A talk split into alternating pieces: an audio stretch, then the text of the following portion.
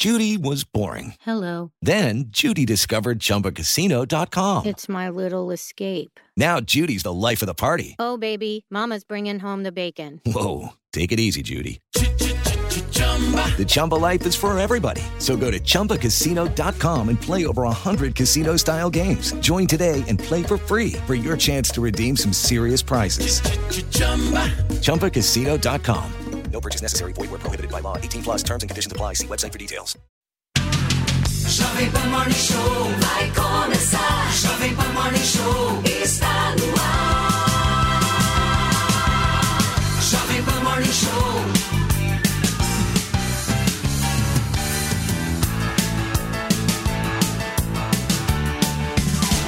Jovem Pan Morning Show.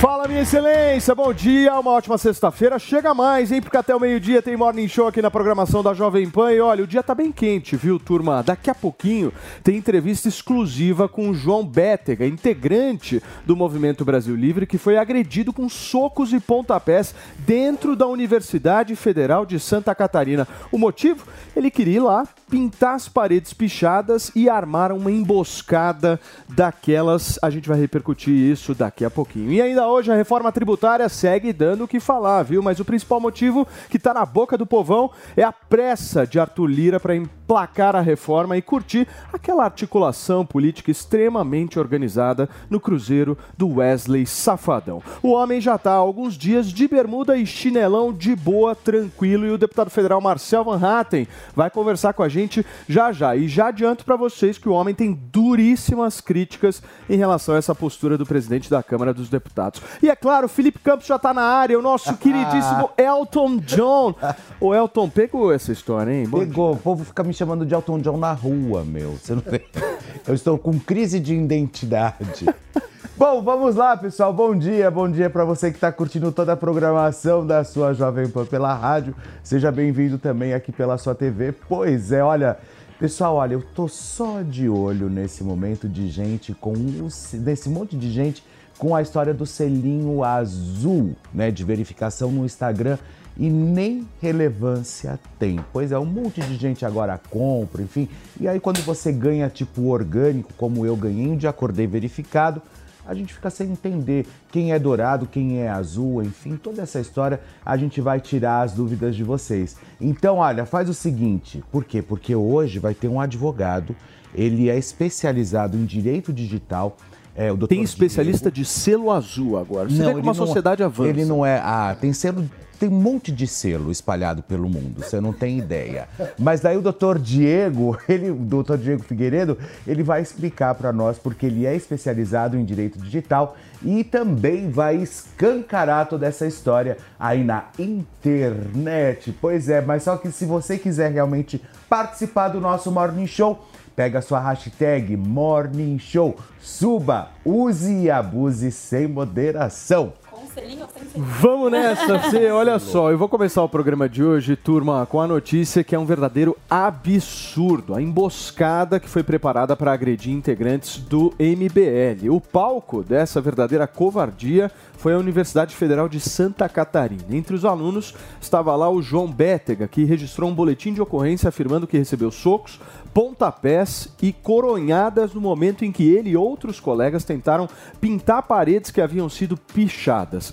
Procurada pela nossa produção, a Universidade Federal de Santa Catarina afirmou que apura o caso para avaliar as medidas cabíveis. E o João Bétega aceitou gentilmente o nosso convite aqui para contar exatamente o que, que aconteceu na tarde de ontem. João, seja muito bem-vindo aqui ao Morning Show e a gente torce pela sua pronta recuperação. Já vejo que você está bem melhor do que ontem, né, meu amigo? Que experiência. Bom dia. Bom dia, obrigado pelo convite. Vamos esclarecer tudo o que aconteceu ontem lá na UFSC. O que, que aconteceu? Só para entender. Então, vocês estão fazendo um movimento de ingressar nas universidades federais com qual objetivo? Explica um pouco melhor. É, o nome é Inimigos Públicos, né? A gente procura nas universidades públicas para a gente explanar o que está acontecendo lá. E não só em universidade, a gente vai em assembleias legislativas também, em outros locais que a esquerda organiza atos, né? Até sindicatos a gente planeja também frequentar. E a gente foi na URGS, deu um bafafá danado lá, a gente também pintou as paredes dos CEAs da URGS, só que lá não teve tanta violência quanto está tendo agora na UFSC, né? A gente se deparou na UFSC com um prédio abandonado dentro da UFSC, depredado, todo pichado, com frases de esquerda, de comunismo, frases de apologia à violência, uso de drogas, entre outras coisas. E a gente foi na terça-feira pintar parte dessas depredações, porque o negócio é muito grande, é um prédio é, gigantesco, então não deu para pintar tudo. E daí voltamos no dia de ontem para a gente finalizar o trabalho e a gente foi surpreendido que os caras armaram uma emboscada. Tinham ao todo mais de oito pessoas e que eu pude contar que bateram em mim foram umas cinco pessoas, né? Os caras deram golpes na costela com um pedaço de madeira, deram coronhada, é, soco, joelhadas, foi um negócio bem feio, assim. Graças a Deus fui fazer os exames, estou tomando remédio agora e estou conseguindo me recuperar bem. O João... Você percebe ali, olha, desculpa. Ele melhorou. Você percebe ali que ele ainda está com dificuldade no olho, né? Ah, poxa, que, que sacanagem. Não, se, é, a gente tem a foto de ontem, ô Mari, se você conseguir a foto de ontem do João, ele já tá bem melhor, visivelmente bem melhor, mas ontem, meu, chocou a internet completamente, a imagem viralizou justamente dele completamente agredido ali, tanto no olho esquerdo quanto na parte esquerda aí do seu, do seu rosto. Ô João, só mais uma perguntinha antes de passar para o nosso time. Eu quero entender de vocês o seguinte: depois dessa história toda que rolou, né? Você apanhou, enfim, você visivelmente está um pouco abalado até emocionalmente. Você vai parar? Não, vamos continuar fazendo as coisas normalmente, né? Agora me recuperar, tomar os remédios, né? Que dão um pouco de, de sono, você fica meio baleado, assim.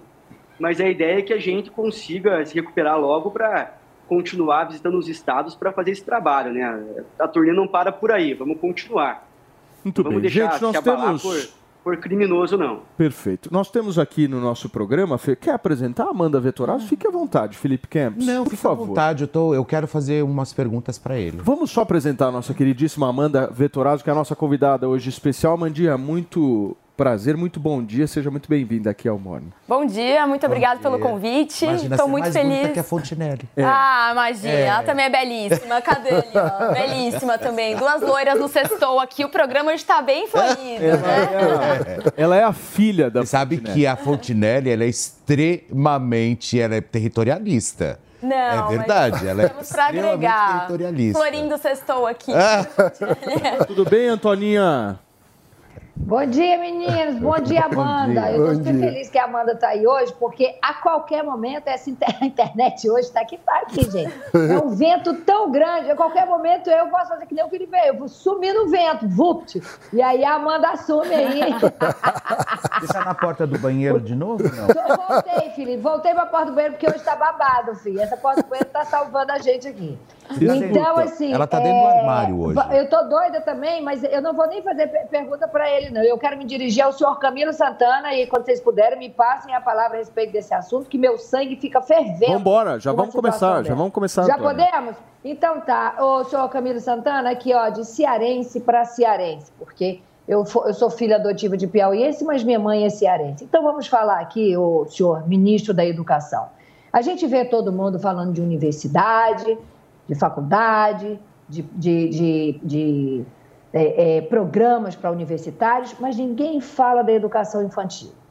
No fim do dia, tudo sobra para as nossas crianças. Não tem educação infantil, um projeto de educação infantil decente para as crianças desse país. E aí, quando cresce, sabe o que, que acontece? Isso aí.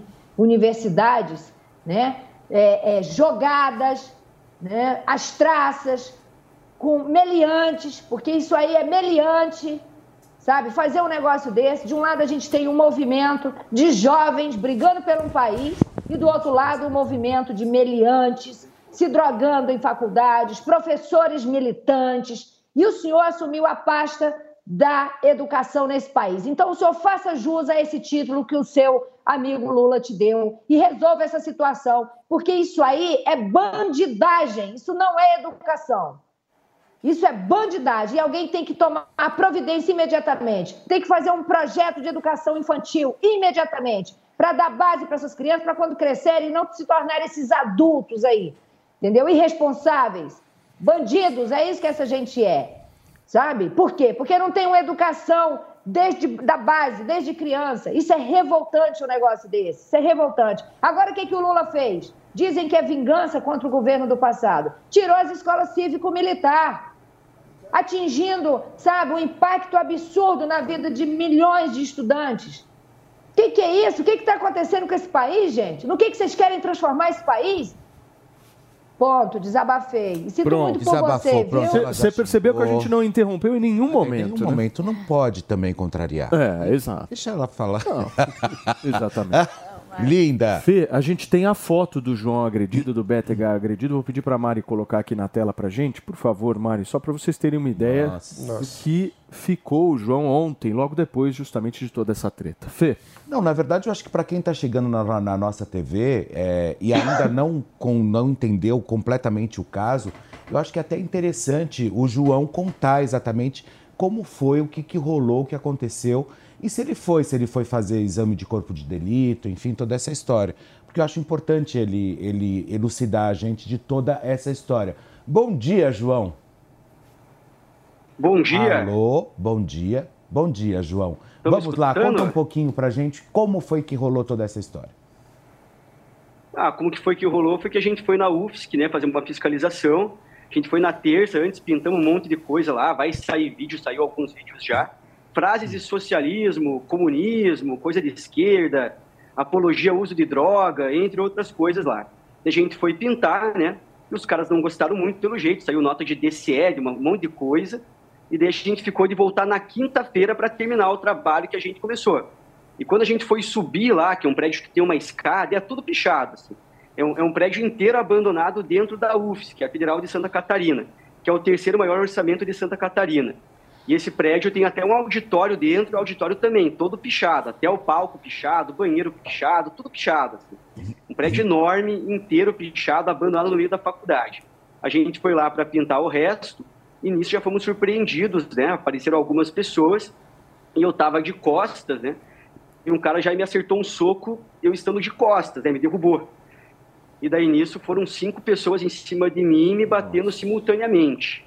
Uhum. É, eu, eu, ti- eu sofri socos na, no rosto, coronhadas, joelhadas também, bateram com um pedaço de madeira na minha costela. Daí ontem a gente teve que ir na delegacia para fazer BO, eu tive que ir no médico, tomar medicação, estou tomando ainda medicação, né, para dor e tudo para que a gente pudesse dormir com segurança hoje. o né? BTH. Acordar que que- tranquilo, né? No, Deixa no- eu fazer uma pergunta pra você. O que, que vocês estavam levando na Pode fazer. mochila? O que, que vocês estavam levando na mochila? Vocês foram pra universidade portando o quê? Não, na realidade, na minha mochila eu sempre levo minhas coisas, né? Eu levo é, meu microfone, demais objetos meus, carteira, esse tipo de coisa, assim, né? E até é importante falar isso, Paulo, porque eles me furtaram, né? Me roubaram, na realidade. Roubaram aí um celular que eu estava utilizando para filmar, roubaram o microfone, roubaram meu óculos. Estou sem poder ver direito agora. Eles roubaram alguns itens e eu consegui escapar com a minha mochila que tinha outras coisas que eles não conseguiram roubar.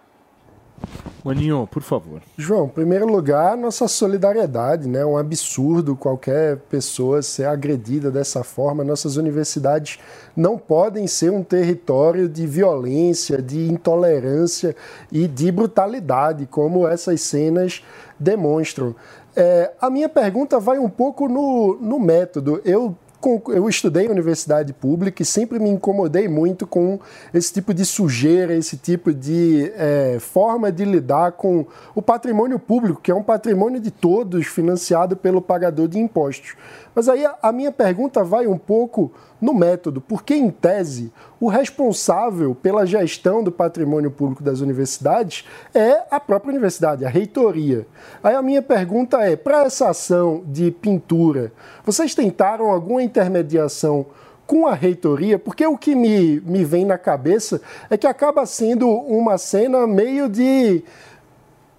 Pô, nem assim, nem vocês, nem os agressores, nem o CA, na minha visão, são os legítimos responsáveis pelo estado da parede, pela pintura, pela pichação, etc. Quem devia cuidar disso era a reitoria. Aí eu fico pensando que, na ausência da autoridade cumprir o seu papel, acaba tendo violência e esses casos ficam se multiplicando. Ou seja, na minha visão, quem a gente tem que chamar a responsabilidade agora é a reitoria. Cadê a reitoria cuidando da manutenção, etc?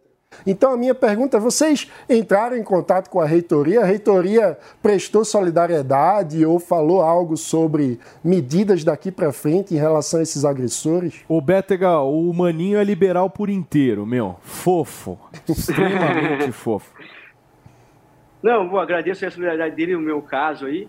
Mas, cara, basicamente o que aconteceu foi que a reitoria fez uma nota se sentando de culpa, né?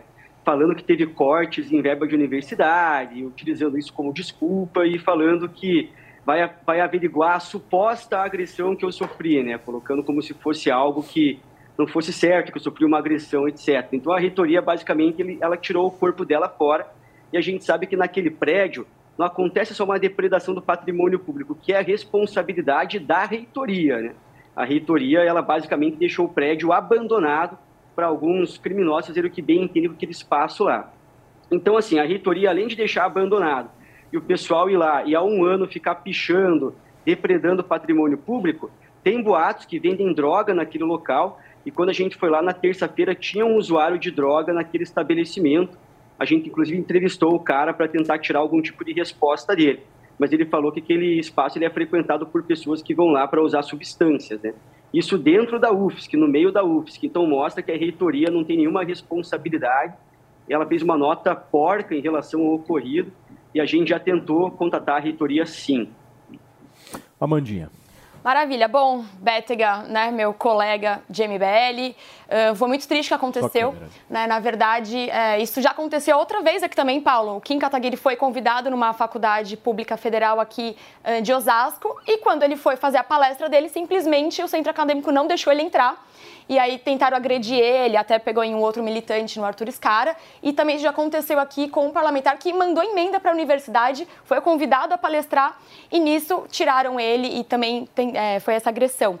Mas o que eu quero trazer também, concordo muito com a Fontinelli, eu acho que realmente a nossa pirâmide é invertida, né? a gente coloca muito dinheiro em universidade pública, essa universidade pública ela tem uma doutrinação, sim, isso é claro, né? para quem já passou por universidade pública sabe que é, a direita não tem vez e você é calado e você é sempre ali é, limado nisso. E eu acho que o grande intuito não só do Bética, porque são, é um grupo né, de, de jovens que estão indo nos estados, e eles foram até bem covardes, Paulo, porque eles pegaram o Bétega, né? Tem outros, e eles esperaram realmente a hora que eles estavam separados para atacar. Tem outros que eram maiorzinhos, não pegaram o maiorzinho, né? Pegaram o Bétega, que é um pouquinho menorzinho, mostra também ali uma grande é, barbaridade que, que fizeram. Mas a pergunta é, Bétega, é, igual o Paulo disse, vocês vão parar agora? Quais os próximos passos? Isso intimidou vocês ou não? Eu já sei sua resposta, mas eu quero que todo mundo aqui também tenha essa, não, essa fiz, resposta. Eu fiz essa pergunta porque, pô, depois de apanhar desse jeito, a primeira coisa que vem à cabeça de alguém é pra que, que eu tô me metendo nisso? É, até os pais, né? Imagina a mãe do, do Bétega vendo isso e falou, nossa, meu filho tá com uma missão né, tá indo, enfim, mostrar esse tipo de coisa e meu filho pode não voltar para casa. E é um grande, é um grande desafio, né? Não só pro, pro Beteg, mas para a família também. Tem o Faustino também que está acompanhando essa jornada, o constenário do Rio de Janeiro. Que o que eu gosto, Betega, eu gosto de universidades que têm rodas liberais. Já falei isso, né, Antoninha, para você várias São e várias. Boas.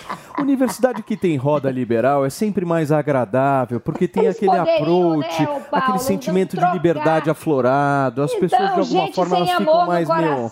Exato. Não é, Antoninha? Violência, por que, que não troca violência, as drogas pelas rodinhas liberais? Eu gente? acho. Eu. É. é por isso que. É, no, o que, que é, real, né? É por isso que 10 anos atrás a gente fundou o Estudantes pela Liberdade, que eu... faz justamente esse tipo de trabalho. Maninho, essas rodas de... são um exemplo do que a gente precisa nas universidades. Por favor, BTH, para a gente fechar aqui. Muitas no... vezes é, as rodas liberais acabam tendo esse tipo de situação aí, tendo que lidar com gente intolerante que não respeita a pluralidade de pensamento dentro da universidade. É para eu responder a pergunta da Amanda agora? Por favor, fica à vontade. Não, basicamente vão continuar, lógico, né? Pô, o que fizeram foi bandidagem com a gente, né? Não é um grupo de, de pessoas normais, alunos normais, é importante não generalizar, né? Tem muita gente que vai na universidade para estudar mesmo, mas esses caras aí são vagabundos, né? Pessoas que estão lá para fazer algazarra, para fazer zona com patrimônio público, para cometer crime. Tem boatos que estão utilizando vendendo inclusive drogas, utilizam drogas naquele tipo de espaço, e a universidade foi leniente com esse tipo de prática. E também pichando um patrimônio público de um orçamento que todo o Brasil paga, né? Porque é o terceiro maior orçamento do estado de Santa Catarina, mas é uma universidade federal, então todo mundo paga para a manutenção daquele espaço. É lógico que vai continuar, vamos passar por outros estados, se recuperar agora, depois levar as porradas, né? E depois a gente vai, vai para outros cantos do Brasil fazer o mesmo trabalho, só que dessa vez vamos tomar mais cuidado, né? aprender com o acontecimento de agora para a gente não, não correr esse risco aí nas próximas vezes. Muito bem, Bétega, nossa solidariedade mais uma vez e o nosso desejo aí de melhoras para você. Muito obrigado pela sua participação. Eu que agradeço. Um forte abraço a todos aí. Valeu. Gente, olha só, ontem aqui no programa a gente falou sobre a decisão da Prefeitura de São Paulo de proibir a venda de cerveja em garrafa de vidro ao redor do Allianz Parque. Só que a decisão não foi cumprida. Antes da partida entre Palmeiras e São Paulo, quem passava pela região conseguia comprar dos ambulantes com toda a facilidade a cerveja naquela garrafa long neck. A apuração identificou, a nossa apuração identificou que não tinha nenhuma fiscalização para impedir essa venda. Essa foi uma decisão tomada após a morte da torcedora palmeirense atingida por estilhaços de uma garrafa de vidro arremessada contra ela. Até o momento, o responsável não foi identificado. Até teve aquela história que o Ministério Público disse que a polícia não agiu corretamente e prendeu o homem errado. Nas últimas horas, a Associação dos Delegados de Polícia do Brasil divulgou uma nota apoiando a Polícia Civil do Estado de São Paulo e disse que o delegado realizou uma prisão em flagrante com base nas provas que tinha no momento. A prisão em flagrante foi confirmada pelo Poder Judiciário durante a audiência de custódia e foi convertida em prisão preventiva. Só que, gente, a pessoa em questão teria atacado gelo e não a garrafa de vidro que matou a jovem. O que todos os, fam os familiares da moça pedem nesse momento é que todo o trabalho seja feito para colocar a pessoa responsável atrás das grades. Meu querido Mano Ferreira, os desdobramentos daquela história que a gente trouxe ontem no final do programa. Exatamente. Como a gente falou, não adianta, diante de um crime, querer prender a cerveja, né? a garrafa. Não é a garrafa que, que é a culpada pelo crime. É, são as pessoas que entraram em conflito, a pessoa que arremessou uma pois é. garrafa é. numa área que tinha outras pessoas assumindo a possibilidade de matar. E matou, por isso é homicídio doloso. Então, é, e a gente vê que a ausência de fiscalização da medida é mais uma evidência de que a prefeitura só quis ter uma nota para dizer que fez alguma coisa mas não fez de verdade. Porque, primeiro, a, a, medida em si é inócua, porque a pessoa que quiser beber compra um pouquinho mais distante e vai lá do é. mesmo jeito. E segundo, sem fiscalização, aí a, é. a medida inócua é mais inócua ainda. Agora, uma Fala, coisa que me chama muito a atenção é que é, agora eu vou para um lado mais sentimental da história, né? É, você vê, mataram, mataram a menina agora, faz dias, ela foi sepultada na terça-feira.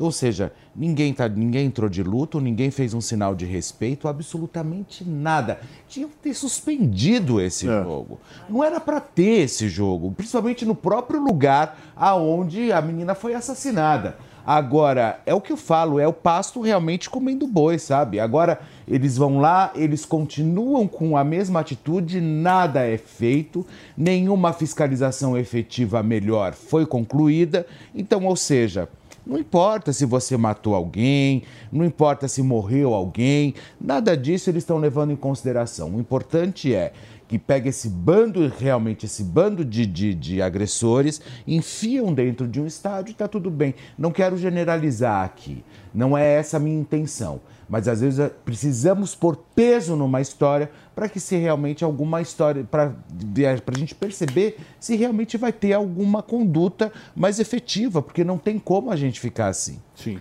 Um break rápido para vocês que nos acompanham através do rádio, são 10 horas e 24 minutos. O que, que foi, Amandinha? Não, eu ia... Você ia falar alguma coisa, por favor. Ah, continua. Fica à vontade, fica super à é, Não, eu tô muito de acordo com o Mano, né? Não adianta... A culpa não foi da cerveja, né? Pois é. E é igual, por exemplo, que a gente não tem cerveja no estádio, né? Em São Paulo. Alguns outros estados têm, no resto do mundo também, porque o, o esporte... O, a ida ao estádio é um entretenimento. Né? E aí você tirar a cerveja, realmente você não vai conseguir é, doutrinar as pessoas. As pessoas elas vão matar com uma caneca, elas vão matar e não necessariamente uma Coca KS também é uma, né? É uma Exatamente, é uma arma, né? uma Um arma potencial. também. Então, uma arma potencial, ela não necessariamente está ali. Então, é muito fácil, né, realmente. Ah, não, a culpa é da cerveja, a culpa é da, é da garrafa, vamos tirar a garrafa num raio. Por que um raio de 200 metros e não 150 e 300? É realmente um- uma, uma questão ali paliativa a para garrafa de mostrar. cerveja ela não pode ser, por exemplo, que nessas garrafas PETs de plástico. Ah, tem não latinha, existe. né? É, é, tem latinha. Tem a é lata verdade. já. Eu quero entender só Mas- uma coisa nessa história. Por que, que a gente está discutindo É a garrafa. E não o está discutindo Exato. as torcidas organizadas, Antônia? Por que É que o debate, isso, é por isso. por que, é que o porque- debate é ele vai para a garrafa? Por que, a Então, garrafa mas Sempre tem a termina na cerveja, coitado. Mas, ô Paulo, por que, que você acha, os meus colegas aí, por que, que vocês acham que esse país, é, a violência, né, o tráfico de drogas, é, a- a- a- o estupro de vulnerável, enfim, todos os crimes são banalizados? Porque não tem punição. Porque o povo está sempre procurando uma resposta, sempre procurando é, defender o indefensável. Eu estou vendo aqui vocês ah, não, não é para vender perto, quem quer beber vai beber longe, aí vamos trocar então por garrafa PET igual Coca-Cola. E o assassino dessa menina, cadê? Como é que um monte de delegados se junta, como é que a PM, como é que a Polícia Civil, todo mundo se junta para dizer que estão certos. Eles são as pessoas que vão lá e que estão presenciando. Por exemplo, eu tenho uns amigos eh, PMs no Rio de Janeiro que um está até hoje, sabe, uma patente altíssima, está até hoje é, na cama por conta de violência, que ele foi lá defender, a, a- a separar a briga, não sei o quê, e arrebentaram com ele, o cara quebrou o fêmur, tá lá, de cama. E cadê quem fez isso com ele? Tá jogando, assistindo o jogo no dia seguinte e provavelmente machucando outras pessoas, porque isso aqui é o país da impunidade, porque isso aqui é o poste mijando no cachorro o tempo inteiro. E o problema, vai lá, qual é o problema? Educação. Tudo para na educação, tudo para na banalização do crime, que esse país já era e que agora, nesse novo governo, está afloradíssimo.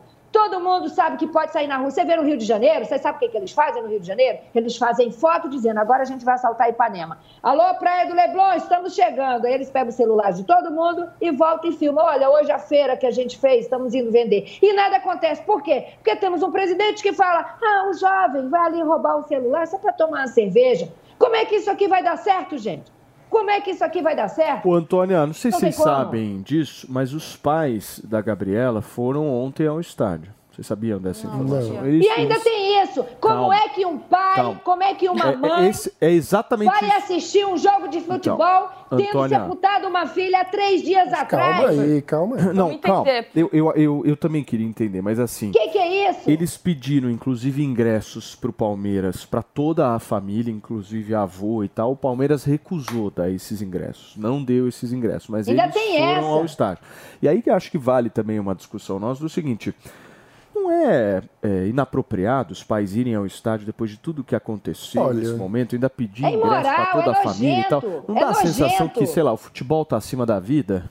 Eu Está. discordo. É uma Nesse caso ruim. está. Eu discordo. Por Como, porque, veja, eu sou alguém que tem uma relação é, com o futebol, inclusive, muito familiar. Eu cresci indo para o estádio de futebol.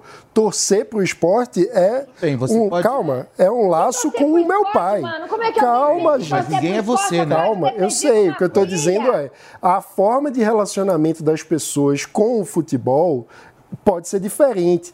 Ir ao estádio pode ser sim uma homenagem à filha. Pode ser sim tá. uma forma. Uma homenagem eu filha, conheço é um muita gente. ver que nos acompanha pelo rádio, são 10 horas e 29 minutos. A gente está repercutindo aqui o jogo de ontem do Palmeiras, que teve a presença dos pais da Gabriela, É. infelizmente uma menina de 23 Nossa, anos não. que perdeu a vida Mas- depois de mas uma sério, eu- garrafada no pescoço. Eu conheço é muita gente do que, que é- que, que se sente assim, profundamente, já perdeu os pais, e que se sente no estádio o lugar onde se sente mais perto do pai que já morreu. Ah, então, desculpa, mas, Mas aí é, é muito recente, né? Sim, mas a- a- por que não pode haver uma homenagem da família? Eu acho que quem somos nós para julgar a forma de elaboração da perda da família? Quem mais está sofrendo com esse caso são os familiares dela. Então... Quem sofre, quem sofre, mano, tá, olha só, quando o, o, o, mataram o pai do meu filho, que nem comigo estava mais, eu fiquei me, nos dois meses em casa, chorando. Isso é uma forma de sofrer, entendeu? Eu sou mãe, eu sou mãe, eu jamais, após sepultar um filho meu dois dias, três dias depois, e torcer por um time que sequer se recusou a me dar convite, que não me, não me abraçou, que não botou um, advogado, que não botou é, é, é, é, uma forma de ver quem foi que matou a filha. Que forma é essa? É, eu acho que. O Palmeiras eu, eu, eu, entrega eu acho que valeria a pena se fosse um ato simbólico, assim, sei lá, todo mundo de preto, paz no estádio, se tivesse algum ato simbólico, não simplesmente por assistir. Aí,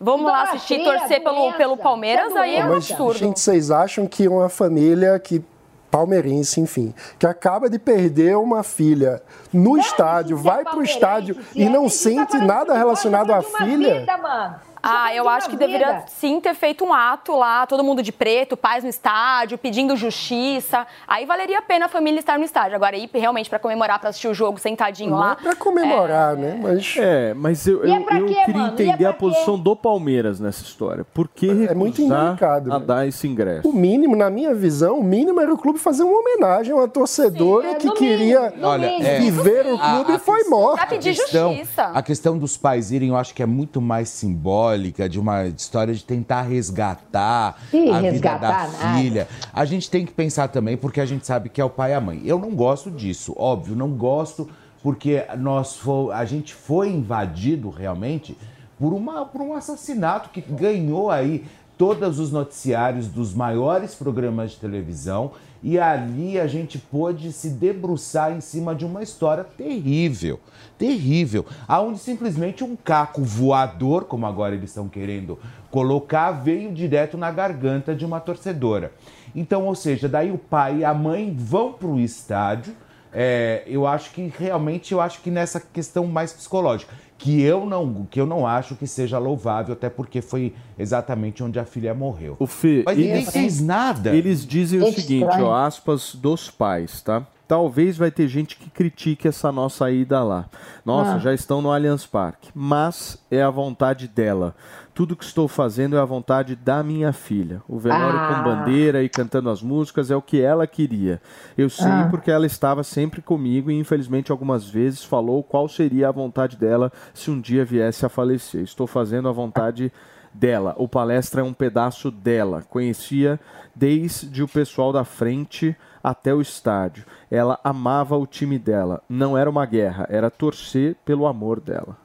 É Ai, que, que horror, que gente estranha, Deus me livre. Enfim, mas, é o que disse o é, pai. Mas a relação. É uma homenagem, né? É, a relação que as pessoas têm com o futebol, gente, tem, tem muitas doentia, formas de relação. Relação doentia. Mas não é, não é apenas doença, não acho que seja doença. É legítimo ter um laço de afetividade com um clube. Isso é parte, inclusive, da identidade do brasileiro. Não é uma exclusividade dessa família. O que não falta no Brasil são famílias que alguns dos melhores momentos em família se dão no estádio. E isso é legítimo e bonito. Isso a gente precisa resgatar. O estádio tem que ser o lugar que a família se congrega, que tem um laço de afeto e não um lugar de violência. Então, uma homenagem nesse caso, não acho que seja o que a gente tem que criticar. O que tem que criticar é não ter encontrado o assassino. With the Lucky Land slots, you can get lucky just about anywhere. This is your captain speaking. Uh, we've got clear runway and the weather's fine, but we're just going to circle up here a while and uh, get lucky. No, no, nothing like that. It's just these cash prizes add up quick. So I suggest you sit back, keep your tray table upright, and start getting lucky. Play for free at LuckyLandSlots.com. Are you feeling lucky? No purchase necessary. Void where prohibited by law. 18 plus terms and conditions apply. See website for details. Sim. Muito bem, gente. Olha só, são 10 horas e 33 minutos. A reforma tributária segue dando o que falar, viu? Mas o principal motivo que está na boca do povo é a pressa de Arthur Lira para emplacar a reforma e curtir aquela articulação política extremamente organizada no Cruzeiro do Wesley Safadão. O homem já está há alguns dias de bermuda, chinelão, de boa. E quem vai conversar com a gente agora sobre isso é o deputado federal Marcel Van Hatten. Marcel, seja muito bem-vindo aqui ao Morning Show. Você sabe que me chamou muito a atenção uma coisa nessa viagem, né, o, você gosta do Marcelo. Você vota nele, né? Eu votei nele. Já, já votou. lógico. Então, você sabe que me chamou uma, uma atenção absurda essa viagem do Arthur Lira por uma simples razão. Qual foi? Sabe quem tá no navio com ele? Quem? A Jojo Todinho. Wesley Safadão, encontro. E Arthur Lira. Isso é uma articulação extremamente organizada. Maravilha. Isso é Brasil. Ô, deputado, você A não gostou muito dessa viagem, né, Marcel? Explica por quê, querido. Ô, Paulo, bom, bom dia. Bom dia a todos. Na verdade, eu não tenho nenhuma crítica em si ao fato de um parlamentar ou qualquer cidadão estar no cruzeiro com Wesley Safadão. Não é da minha preferência musical e, enfim, eu investiria meu tempo de folga em outros é, em outras atividades de lazer, mas a verdade é que não era um tempo de folga. Não. Esta semana na Câmara dos Deputados, no Congresso Nacional, ainda é uma semana de trabalho, não estamos no recesso parlamentar. Eu, inclusive, estou ainda aqui em Brasília. É claro que não, nem todos os deputados estão, nem todos os senadores estão, aliás, poucos estão, até porque muitos têm compromissos eh, nas suas bases e, enfim, é a vida como ela é aqui em Brasília. No entanto, uma coisa é você estar é, trabalhando em Brasília ou à distância durante uma semana de trabalho. Outra coisa, durante uma semana de trabalho, você ir curtir um cruzeiro nas Bahamas com Wesley Safadão, que é o que está acontecendo com o presidente Arthur Lira. E ainda que ele queira fazer isso, se licencie do cargo, que foi o que ele acabou fazendo, ele está agora em licença e interesse uh, para poder uh, curtir esses dias de folga autoconcedidos, é do seu direito, inclusive durante esses dias o parlamentar não recebe aquilo a que teria direito como, como salário de, de deputado, é importante que isso fique registrado. Eu entendo que não deveria ter colocado a Câmara toda de folga, porque, no fundo, nada aconteceu. Né? Como eu disse na tribuna da Câmara, se Sua Alteza não está, nenhuma reunião de comissão acontece, não aconteceu sessão plenária. A única coisa que houve mesmo oficial do Congresso Nacional foi uma sessão para avaliar vetos, que é uma sessão do Congresso presidida pelo presidente do Senado. E aqui, nesse momento, como primeiro vice da Câmara, foi o primeiro vice-presidente da Câmara, Marcos Pereira, que conduziu a, a sessão do Congresso Nacional na quarta-feira. Mas não foi atividade da Câmara. A sessão do Congresso é das duas casas conjuntas, Senado e Câmara. E a Câmara não teve reunião nenhuma em virtude desta licença né, para participar de um cruzeiro na, nas Bahamas com o, o Wesley Safadão. E para concluir, pior do que isso ainda, Paulo, foi o assodamento na discussão da reforma tributária. Porque, pelo que se percebeu, a, o esforço concentrado da semana passada para aprovar uma reforma tributária tão importante para o Brasil, mas cujo resultado, né, na minha opinião, foi muito aquém daquele que a gente precisaria, na verdade, foi contrário às premissas que sempre dependiam de reforma tributária, ou a maioria delas.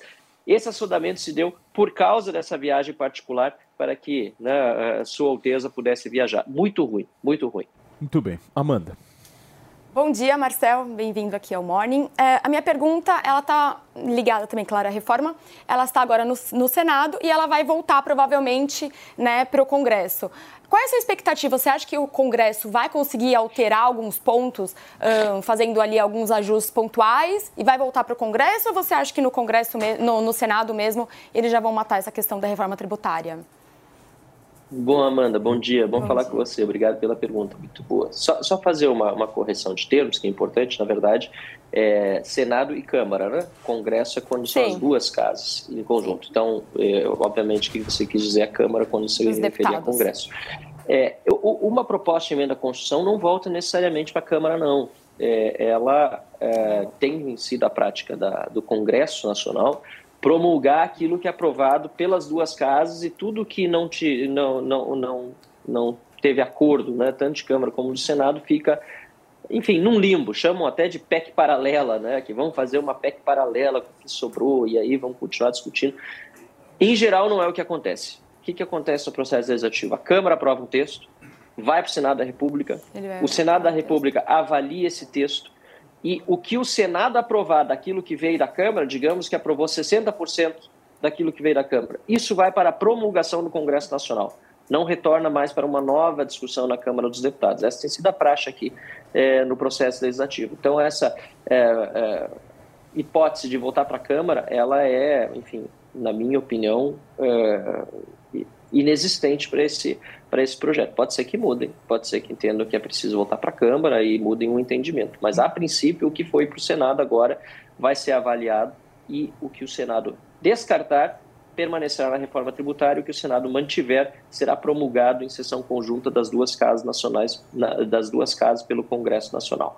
Eu entendo que uma reforma tributária boa deve incluir a simplificação, que consta no texto, né, com o IVA, que é muito importante para o Brasil. Mais de 80% dos países adotam o imposto sobre valor agregado, que simplifica muito o sistema. Nesse ponto eu não tenho discordância. Aliás, eu queria ter votado a favor da PEC se ela tivesse foco exclusivamente nisso. Mas reforma tributária também tem que ter descentralização de recursos. Nós vivemos uma federação que mais parece um Estado unitário, com muito dinheiro vindo para a União e a União decidindo o que fazer com ela. E além uh, de uh, descentralização, nós precisamos uh, de uma reforma, reforma tributária que não permita aumento de carga tributária. E isso também não está no texto de uma forma clara. O imposto seletivo, por exemplo, pode ser uh, uma forma de aumentar a carga tributária. O excesso de regimes especiais vai implicar em carga tributária majorada para quem estiver no regime comum né, do imposto sobre valor agregado. Então, esses trechos foram muito ruins da reforma e me fizeram votar contrário, além do fato de que, puxa vida, várias pessoas agora estão se dando conta que a tal da emenda aglutinativa aprovada depois da PEC, né, que simplesmente reescreveu toda a PEC, era de conhecimento de apenas três parlamentares quando foi colocada em votação. Ninguém teve tempo hábil de ler ela em 30 segundos, um minuto, e foi o que realmente acabou sendo encaminhado ao Senado da República, essa emenda aglutinativa, que incluía uma série de coisas ruins que não estavam sequer Sim. no texto originalmente o, aprovado. O Pacheco falou ontem que até final do ano está aprovada, né? Foi o que ele disse. É. Aí sabe lá Deus se vai rolar. É, Mas, Pacheco é tudo. Segundo o Rodrigo Pacheco, ele disse que até final do ano isso aí está aprovado. Agora, Maninho, o que chamou a atenção essa semana foi Marcel Van Hatten cantando.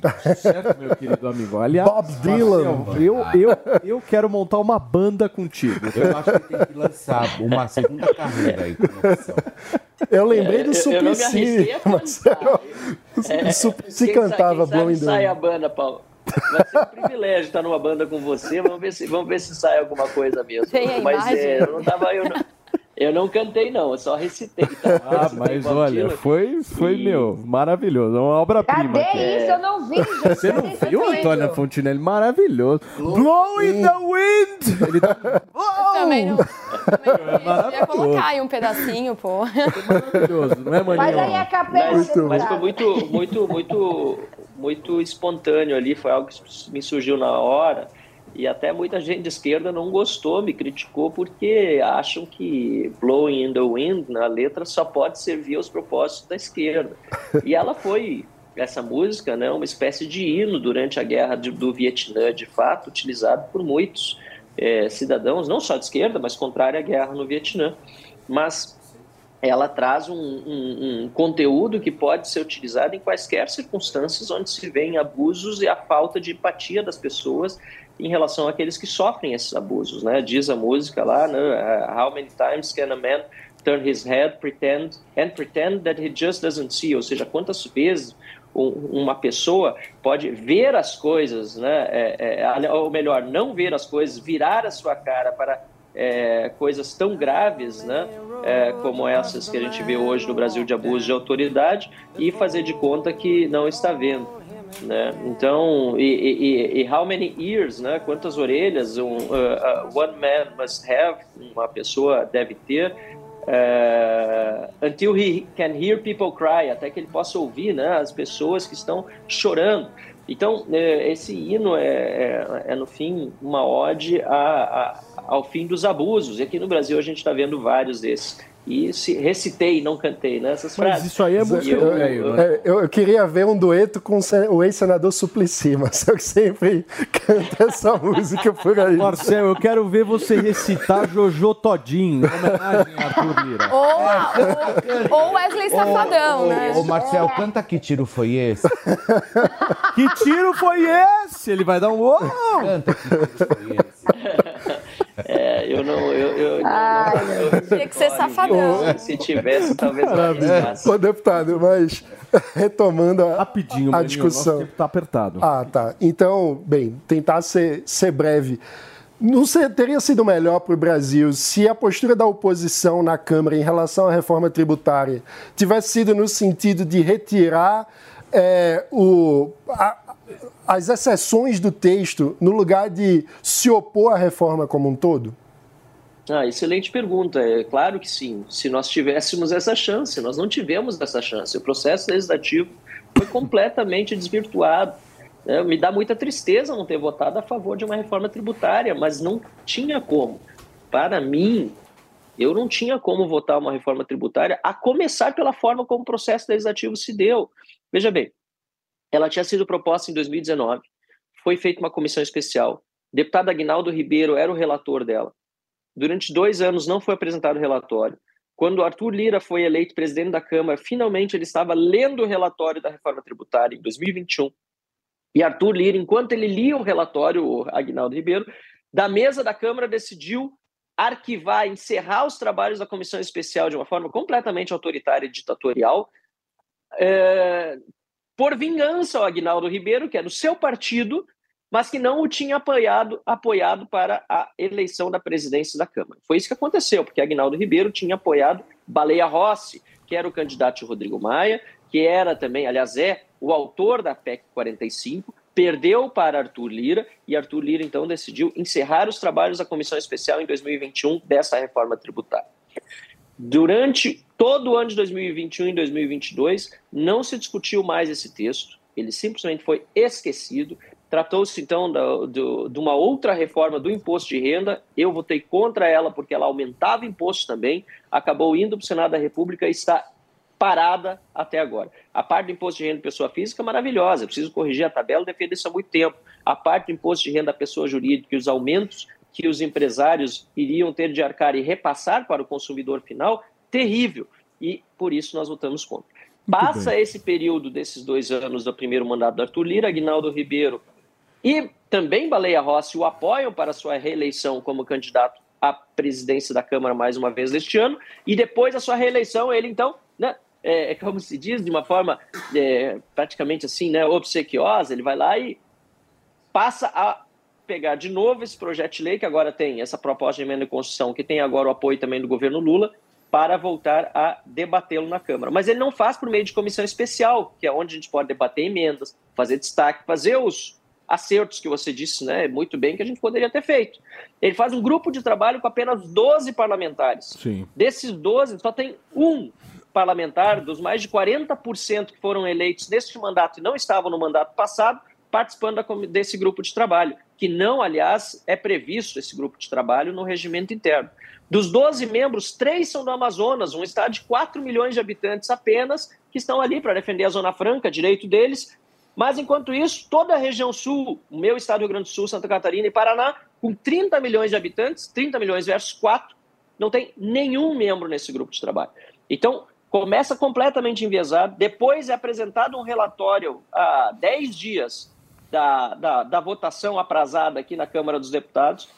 Um novo relatório é apresentado na quarta-feira à noite, quando se diz que é para votar até sexta-feira, com 140 páginas, das quais 40 são de alterações na Constituição. No dia seguinte, na quinta, depois de feita toda a discussão na matéria sobre o texto que não seria votado, apresenta um novo texto. Esse novo texto vai ser aprovado em menos de uma hora, também com 140 páginas e 40 páginas de alteração na Constituição. E depois de aprovado esse novo texto, apresenta uma emenda aglutinativa que ninguém teve a oportunidade de ler pela rapidez como foi feito o processo de votação, incluindo benefícios a montadoras, incluindo ainda mais exceções, incluindo uma série de. é, ou, ou retirando travas de aumento de impostos. Então eu não tinha como votar a favor, para começar, porque Não, eu não sou de entendemos. passar cheque em branco. Ainda menos para Arthur Lira, né, ou para ou, ou o governo Lula que estava apoiando a reforma. Muito eu bem, lamento deixa- muito. Deixa Queria só, Marcel, passar aqui para nossa Antônia Fontinelli. Antoninha, para a gente fechar, meu amor, a, a Antônia, Marcel, é quem fala com o povo neste programa. E eu tenho certeza que, meu, ela não gostou de várias palavras que você utilizou na sua fala, que são palavras muito difíceis, certo, Antoninha? Me ajuda, Antônia, preciso de, uma, de, de um banho aí de, de, de, de vernáculo popular. Então, vamos lá. O que o deputado Marcel Van Hatten, que vocês tanto adoram, o povo, olha, deixa eu falar uma coisa pra você, Paulo, e meninos que estão aí no estúdio. Esse homem é adorado pelo povo, viu? O povo pede na rua. Cadê? Quando você vai levar o Van Hatten no canal? Quando você vai levar. É sim. Você E tem que fala- levar o Van Hatten no Na Cama da Gata. É bom esse Então, programa, viu, ah, Marcel? vamos fazer, deputado, esse programa. Você vai amar. Ele já foi no Na Lata Normal. Agora eu vou, vou- vou convencer ele a ir na Cama da Gata. Então, o que, que acontece? O que o Marcel Van Hatten, que vocês tanto amam, é, quis dizer foi que esses deputados é, ficam na Câmara brigando, né, é, se vingando um do outro e no fim do dia sobra para vocês, povo. Então vocês que têm que lembrar sempre em quem que vocês votaram e cobrar. Ó, isso aqui não está certo. Por que, que você fez isso? Por que, que você votou daquela forma? A gente... É só assim, é só prestar atenção. E parar com essa coisa de achar que só quem é importante é o presidente. Né? Não é. A Câmara dos Deputados é a coisa mais importante desse país. São eles que definem. Vocês viram, aí o que, que o deputado acabou de dizer? Que eles ficam votando na calada da noite, um se vingando do outro, um prejudicando o outro, cometendo arbitrariedade e no fim do dia sobra para vocês. Não foi isso, deputado, que o senhor quis dizer? É, perfeito, bem resumido. Pronto. exatamente isso. Quem sofre é o povo. Quem sofre é o Mas povo. aí, aí também é responsabilidade do povo, né, Antônia? Porque assim, quem vota para deputado é a população também. Então tem que Sim. prestar atenção em quem está fazendo o trabalho correto, quem poderia fazer um trabalho melhor do que quem está eleito e hoje não é deputado, poderia vir para cá numa próxima eleição, prestar bem atenção nos candidatos para votar melhor, até porque, como eu digo e repito, ninguém veio aqui para Brasília por SEDEX, até porque Exato. se dependesse do correio, provavelmente Não né, chegaria. não chegaria no destino. É. Então, é preciso lembrar que foi o voto popular que fez cada deputado e cada senador estar aqui na Câmara ou no Senado. Muito bem. Marcel, muito obrigado, querido, pela sua participação aqui no Morning Show desta sexta-feira. O nosso queridíssimo Marcel Van Hatten, vamos combinar de tocar um Blow in the Wind, certo, Fê? Você participa junto com a gente pra gente Claro, dar uma... Claro. uma articulada? É, ele vai estar toca no no piano, violão? ele vai Eu acho que você podia piano, dançar. né, Você dançaria? Você toca Olha, o violão? boa ideia. Eu toco, E- meu e- amor. e- O que que eu- foi, Antônia? Cantar eu não prometo, cantar eu não prometo, mas o violino eu posso eventualmente trazer aí pra gente dar uma palhinha. Pronto, eu, vou estar adorei no back violino. vocal, eu, vou- eu e a Mandinha vamos estar no back vocal, o Mano vai estar, sei lá, procura aí, Mano, a sua função, porque o Elton John vai estar no piano. Você toca alguma É, coisa? Procura então, aí então a sua lá. função, mano. Marcel, Isso é você que é toca construção de alguma uma banda coisa, de não? qualidade.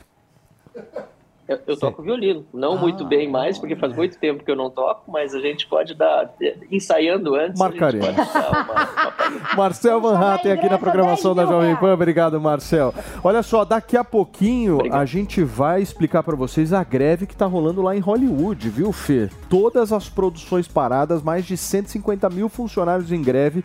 Daqui a pouquinho a gente vai trazer detalhes pra vocês e temos outras questões, certo? Não temos, daqui a pouquinho, olha, a gente vai falar sobre tudo.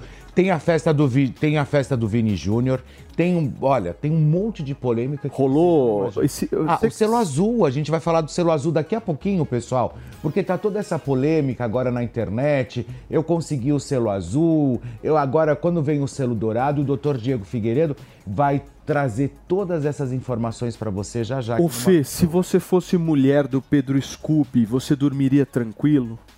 Numa- Ou Hum, Por tranquilo? quê? Não? Por quê? Não, então eu respondo já já. Daqui a pouquinho nós explicaremos isso. Vamos falar da festa do Vini Júnior, Fê? Porque ela prometeu e entregou muito entretenimento, até mais do que Pedro Scooby queria.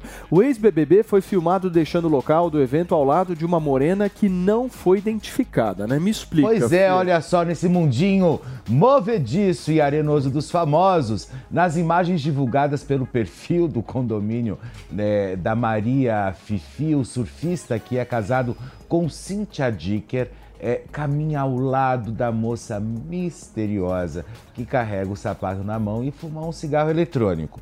E além nos stories do Instagram, o Scooby comenta sobre a polêmica. Quer ver? Bom dia. A internet, ela tem o poder de transformar uma coisa que não existiu numa novela mexicana, com vários capítulos. Ligado? E aí vira tipo felicidade dos haters, tá ligado? Vamos acompanhar essa nova novela mexicana e vamos, tipo, pegar e começar a inventar coisas, inventar, inventar, inventar, e floreando, floreando, floreando, até que pareça ser uma verdade. Ah, não é? Pois é, olha, Pedro Scooby. É que você ficou tão doido. Te traz confiança essas palavras do Pedro? Lógico que não, né? Não? Imagina, a gente está falando de uma festa regada à bebida e regado também ao cigarrinho eletrônico, né? E aí o que acontece? Ele vai simplesmente passear, né? Com a menina, sai ali. E a internet não perdoa e já começaram a levantar suspeitas e hipóteses ali de uma suposta traição. Ele tava andando, pelo que eu vi na foto, né? Andando É. literalmente, não tava de mão dada. Olha, aí, ó. olha aí as imagens. Vamos verificar as imagens, Antônia Fontinelli, porque eu quero a sua avaliação, meu amor. Quem entende de festa de famoso aqui, quem participou muito ao longo de toda a sua vida disso, foi você. Cadê a Antônia? Ih, a Antônia não tá agora. Não, ela não tá, tá vendo? Você se ferrou, porque... Coisa interessante. E aí, aí, olha só. Mas estão só andando, né? Eles estão ah, eles estão andando, indo pra Só onde? andando. Ah, mas Indo não pode onde? andar junto agora? Ah, É. espera um pouco. Hum. Eu sei- os dois tinham que estar na festa e não simplesmente saindo e indo pra lá. Quer dizer, eu tinha acho, que ver se eles entraram no mesmo carro, né? Porque eles estão andando no final da festa. Ué, mas e entrar aí- no mesmo carro, qual que é o problema? eu acho que eles foram Pode dar uma conversar com o carona, Já. É, uma Eu acho que eles carona, foram né? conversar com o Já, entendeu? Com quem? Já. Já. Pode ser também. Pode Reggae. ser. Já, entendeu? E aí, Eu olha acho só. que vocês estão com a mente muito poluída. Eu não acho, eu não acho. As pessoas, elas podem, meu, andar juntos. É, pode, né? No final da noite, Ah, sair junto, exato, sapato na é. mão. Não, mas a mulher dele tá Às vezes na mora perto. Por que, que ela não foi junto? A mulher tava na A mulher festa? tava na festa? Tava, tava na Olha, festa. já é mais informação. É, aí essa daí eu não tinha até agora. Tem que ficar, bom, sei lá, eu acho que eles foram lá bater um papo com o Já, conversar, enfim. Não, mas com a mulher na festa, ele sair pra trair e voltar é um descaramento. Às vezes acontece do pneu furar, o cara vai lá, ajuda Vai ela. trocar. Amor. Aí isso ninguém mostra, né? Vai trocar, enfim. Pedro Scooby sendo Pedro Scooby. Eu gosto do Pedro Scooby. Eu sabia? percebi. Eu gosto. É verdade. Ele é bem, ele é bem assim no Big Brother que ele dava aquelas viajadas, lembra? Aquilo era maravilhoso, que ele saía de si, entrava, ia pra Nárnia, né? Ficava na Eu dele. não consigo falar de Pedro Scooby e não lembrar de Luana Piovani. Luana Piovani, né? Grande Lu. Eu acho que a Luana, eh, ela, ela tem o, o- o talento dela, enfim, mas ela não pode ver um, um- um- fecho de luz que ela se joga, né? Ela não pode ver, talvez, que ali vai se tornar um holofote que ela pula na frente para ela Será que ela poder se também aparecer. nessa- Não, daqui, daqui uns dias ela se manifesta. Vai dar a opinião É, daqui dela. uns dias ela se eles começa. foram trocar o É. pneu da moça. Pois é. Não, e o divertido dessa festa também é que era proibido celular, né? É, claro. Né? Então É era- padrão era festa do Padrão Ney, festa, do proibido Ney. celular, que já, E vocês já gera sabem, e aquela. vocês sabem que as meninas da festa, elas foram selecionadas através das Através- redes sociais. Como assim? Tem processo seletivo? É, você tinha que deixar aberto o Instagram e aí a Uma comissão. equipe do, do, do Vini Júnior selecionava Olha que as interessante. meninas. Caramba. É. Como que faz pra conseguir Mas você entrar sabe nessa que comissão? aconteceu um caso que uma amiga foi selecionada e a outra não. Ah, entendi. Olha que E engraçado. a amiga foi, deixou a outra pra Deixou, fora? lógico, a festa do Claro. Vini Júnior. Espera, você abadá personalizado, com tudo aquilo que você, com tudo incluso, você acha que ela não ia? É óbvio que ela ia, entendeu? Ludmilla tava lá. Aliás, ele tá Ludmilla. ficando com uma mexicana linda. A Já Ludmilla? Subiu, não, o... o não, ela tá namorando já. É casada, em Maldivas. Ela é casada. Casou em Maldivas. O, o Vini Júnior tá com uma mexicana muito bonita. Eles Tá. seguiram o Cristo Redentor, tiraram uma foto lá em cima. E a Key Alves? E a Key Alves? E a Key Alves? Só, a Key meu, uma Alves ficou articulação, pra trás. uma arrumação É. de pneu Já rápida. era, sim, já era, Key Alves. Desculpa. Muito bem. foi Business Jovem Pan. Desde janeiro, a Lojas Marisa não pagava o aluguel de 40 unidades que ela aloca de um fundo imobiliário, o Brasil Varejo, da gestora Rio Bravo, um- uma gestora muito conhecida, aliás, do mercado financeiro. Evidentemente que era um problema grave, né? Porque a varejista de moda é a principal locatária desse fundo, que responde aí por 80% do faturamento do Brasil Varejo. Por isso, o fundo ficou sem distribuir dividendos aos cotistas entre fevereiro e maio. Num fato relevante, o fundo recebeu, disse que recebeu há poucos dias 50% do aluguel devido de 20 dos 40 imóveis locados pela empresa. É um respiro, claro, de leve, porque ainda falta metade do pagamento. Essa não é a primeira vez que fundos têm problemas com a Marisa. O Quiné já tinha alertado o mercado que a Marisa não pagou o aluguel de um centro de distribuição. Uma situação que mostra um pedaço aí de como a empresa tem passado por dificuldades financeiras. A Marisa passa por uma reformulação há um bom tempo, já desde 2017, mas este ano a reestruturação foi intensificada. Bruno Meia e os destaques do mundo dos negócios. Acesse agora o canal Jovem Pan News no YouTube e no Panflix. Ganhei na semana que foi comprado. Deixa eu só receber quem nos acompanha pelo rádio. Turma, são 11 horas e 8 minutos. A gente está batendo um papo aqui com o Diogo Figueiredo, que é especialista em direito digital, e falando um pouquinho sobre o selo azul das redes sociais. Selo né, azul Fê? das redes sociais. é. Eu acho que tem uma galera, doutor, só fazendo um complemento nessa sua fala, que, meu, você deixou a gente muito lisonjeado. Mas, ô Diego, eles Fazendo- não têm. É. Só eu. Eu acho, doutor Diego, que teve uma galera É. que participou ativamente da máfia do selo azul do passado. teve uma máfia, meu querido Mano Ferreira, lá atrás. Tá lembrado? A máfia do selo azul. Os caras vendiam selo azul de 5 a 35 Verdade. mil reais. Tô mentindo, doutor? Não, verdade. Tinha. Vendendo notícia, enfim. Era uma mas coisa tinha. absurda. Aham. Mas, doutor, mas e aí Mas agora com essa confusão toda? Por exemplo, a, a menina, eu esqueci teu nome. Amanda. Amanda. Amanda. Amanda comprou. Não, não né? comprei. Comprou sim. Não comprei. Você vai ver que ele vai virar do- douradinho depois. Mas o que que Eu acontece? vou provar minha inocência neste programa quando ele virar douradinho. dourado. Amanda acordou verificada, assim como eu também. E agora quem compra é, o selo, você pode ter, mas, por exemplo, eu nunca comprei. Então a pessoa olha e fala assim, ah, mas já até comprado, entendeu? Por E aí? enquanto, ele vai estar assim, quem, quem comprar e quem tem por notoriedade vai estar equivalente, vai estar igual. Você tá falando do Twitter ou do Instagram? Do Instagram. Do Do Instagram. Instagram. É. Então vai ser normal. Mas assim, é. Uma pessoa influencer que ainda pode, por exemplo, vou dar um exemplo aqui eu. Beleza, tô com o meu selo, comprei, um exemplo só.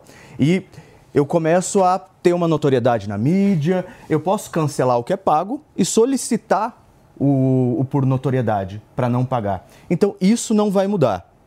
Tá? Mas e a o por no- tendência. o por, por notoriedade não é o dourado? Então, vai ter essa, assim, já tem esse burburinho, porque assim, tá seguindo as mesmas regras do Twitter, porque o Twitter já tá escalonando com cores. Então, assim, a empresa Meta já, para tentar entrar em concorrência com o Twitter, já começou a lançar uma nova rede social para dar de frente com o Twitter. Então, assim, já tem essa tendência de escalonar a- as cores do, do, do Instagram, que vai ser o selo azul para quem compra, que, é, que também é bom, porque vai é, dar, corroborar que aquela pessoa é ela, não é um fake, isso, a, a pretensão disso é acabar com o fake. As pessoas, por notoriedade, alterar a cor, aquelas pessoas que têm influência na mídia e tal, e um terceiro, que é para pessoa jurídica. Empresa, órgão público. então, a tendência é exatamente. Pessoa jurídica é legal, hein? É legal. Até porque, que vai ser preto, até porque, né? não sei se dourado ou Ah, eu acho ou- legal isso. é. Até porque esse selo comprado, ele, não, ele ainda não está liberado para pessoa jurídica. Então a tendência é escalonar. Hoje tá uma zona. Hoje, se você abrir a rede social, tá uma zona. Todo mundo tem selo, você não sabe direito. Aí a galera perdeu o selo que tinha. Hoje tá É, meio, não, e assim, e, e- bagunçado. E, e assim, e é isso, porque tem muita gente que, que, que se mantém hoje através do Instagram e das redes sociais. E de repente, do nada, você é verificado e você fica compatível, por exemplo, com quem compra, aí eu acho, não acho legal. Acho que Exatamente. Por isso que, realmente- por enquanto, eles estão deixando é, igual. Pra business, Assim, né? até Porque aí pra eles business, conseguem arrecadar Exatamente. na qual bilhões, já, né? Eles agora, conseguiram arrecadar em um Você dia, sabe, né? mas então, por exemplo, outro dia tinha, eu vi na, eu não sei de quem era, era um anônimo, né? É, passando um cara com dois mil e poucos seguidores com selo azul. Eu falei, não, gente, isso não é possível. Isso é, isso é bom até para pessoa que às vezes compra, tem que ser alguém que trabalha com a internet. Porque isso vai dar autenticidade. É, é aquela pessoa real, porque passou os documentos, então às vezes ele está oferecendo um produto, um serviço, até com uma quantidade pequena de seguidores, isso vai falar, pô, ele é Eu verdadeiro, não, não é um fake, não estou caindo num golpe, tá? Mas o que a empresa Meta, assim, eles têm, têm que ficar muito atento é porque, assim, a nossa legislação do consumidor, ela é muito ativa, é uma das melhores do mundo. E a partir do momento que você coloca um produto, um serviço e que cobra, você gera uma relação de consumo. Gerou uma relação de consumo, Código de Defesa do Consumidor, eles prometem que você vai ter uma proteção grande na sua conta, que você vai ter, se você comprar o selo, que você vai conseguir atendimento pessoal com o. pe- E se isso não ocorrer? O que, que pode acontecer? Aí é Procon, meu amigo. Falha na prestação de serviço ou até mesmo publicidade enganosa. Então, se o, se o Meta não investir, numa, pelo menos cumprir o que ele está prometendo, isso vai acarretar uma quantidade de ações tão grande que todo mundo vai poder processar. Claro, Diego, qual é a proteção que o selo dá, por, por exemplo, para quem é verificado, né? Porque por- a gente ouve muito falar sobre, ah, derrubaram minha conta ou hackearam a minha conta. Ou seja, agora você pagando você, essa, essa diminuição de hacker, de, de conta sendo realmente invadida, isso vai melhorar? O que o CEO, é, na- no dia 30 de junho, ele comentou, né, numa, numa entrevista, que vai melhorar, que eles estão é, se atualizando e melhorando o sistema, porque agora quem passar a ter esse selo de verificação vai ter uma segurança maior. Que o, o próprio programa falou, Felipe Campos, opa, ele tem o selo verificado. E por que esses outros Felipe Campos têm aqui esses fakes? Vamos derrubar. Então é isso que pelo menos eles prometem. Agora, se vai cumprir, derrubar Não, mas fake, bem. dar na realidade, proteção. o selo, o selo que as pessoas almejam não é um selo, é um status. É um, não, é, é o status, exatamente. Sim. Quem sim. almeja o selo almeja status. É. É óbvio. Mas, por exemplo, eu sou é, verificado como a Amanda também.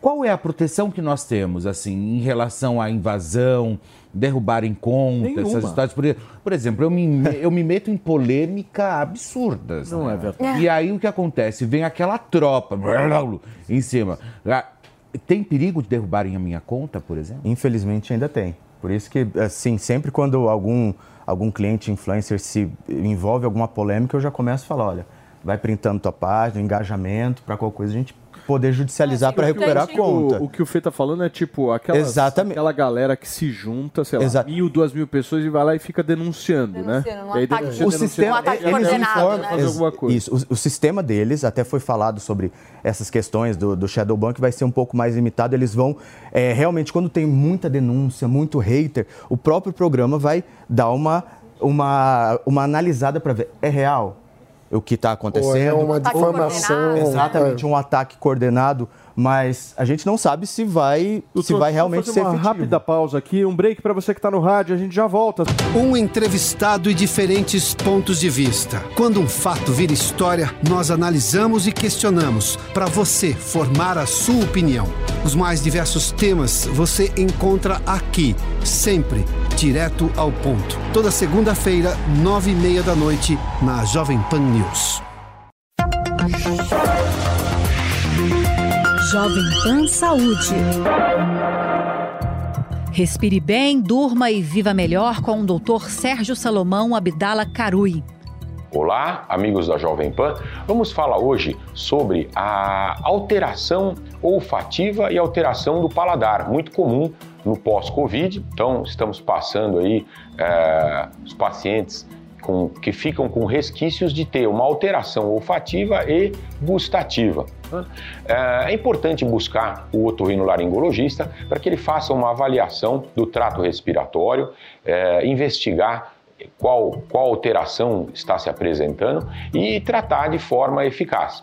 Na imensa maioria das vezes, se faz um tratamento medicamentoso associado a uma reprogramação dos odores e do paladar. E tem-se um, um- um índice de sucesso bastante significativo. Então, se você passou pelo Covid, tem alguma alteração olfativa ou gustativa, busque o otorrinolaringologista para que ele faça o tratamento de forma adequada e eficaz. Obrigado. Para ter o conteúdo na íntegra e outras entrevistas, acesse o canal do YouTube Jovem Pan Saúde e também o aplicativo da Panflix para Android e iOS.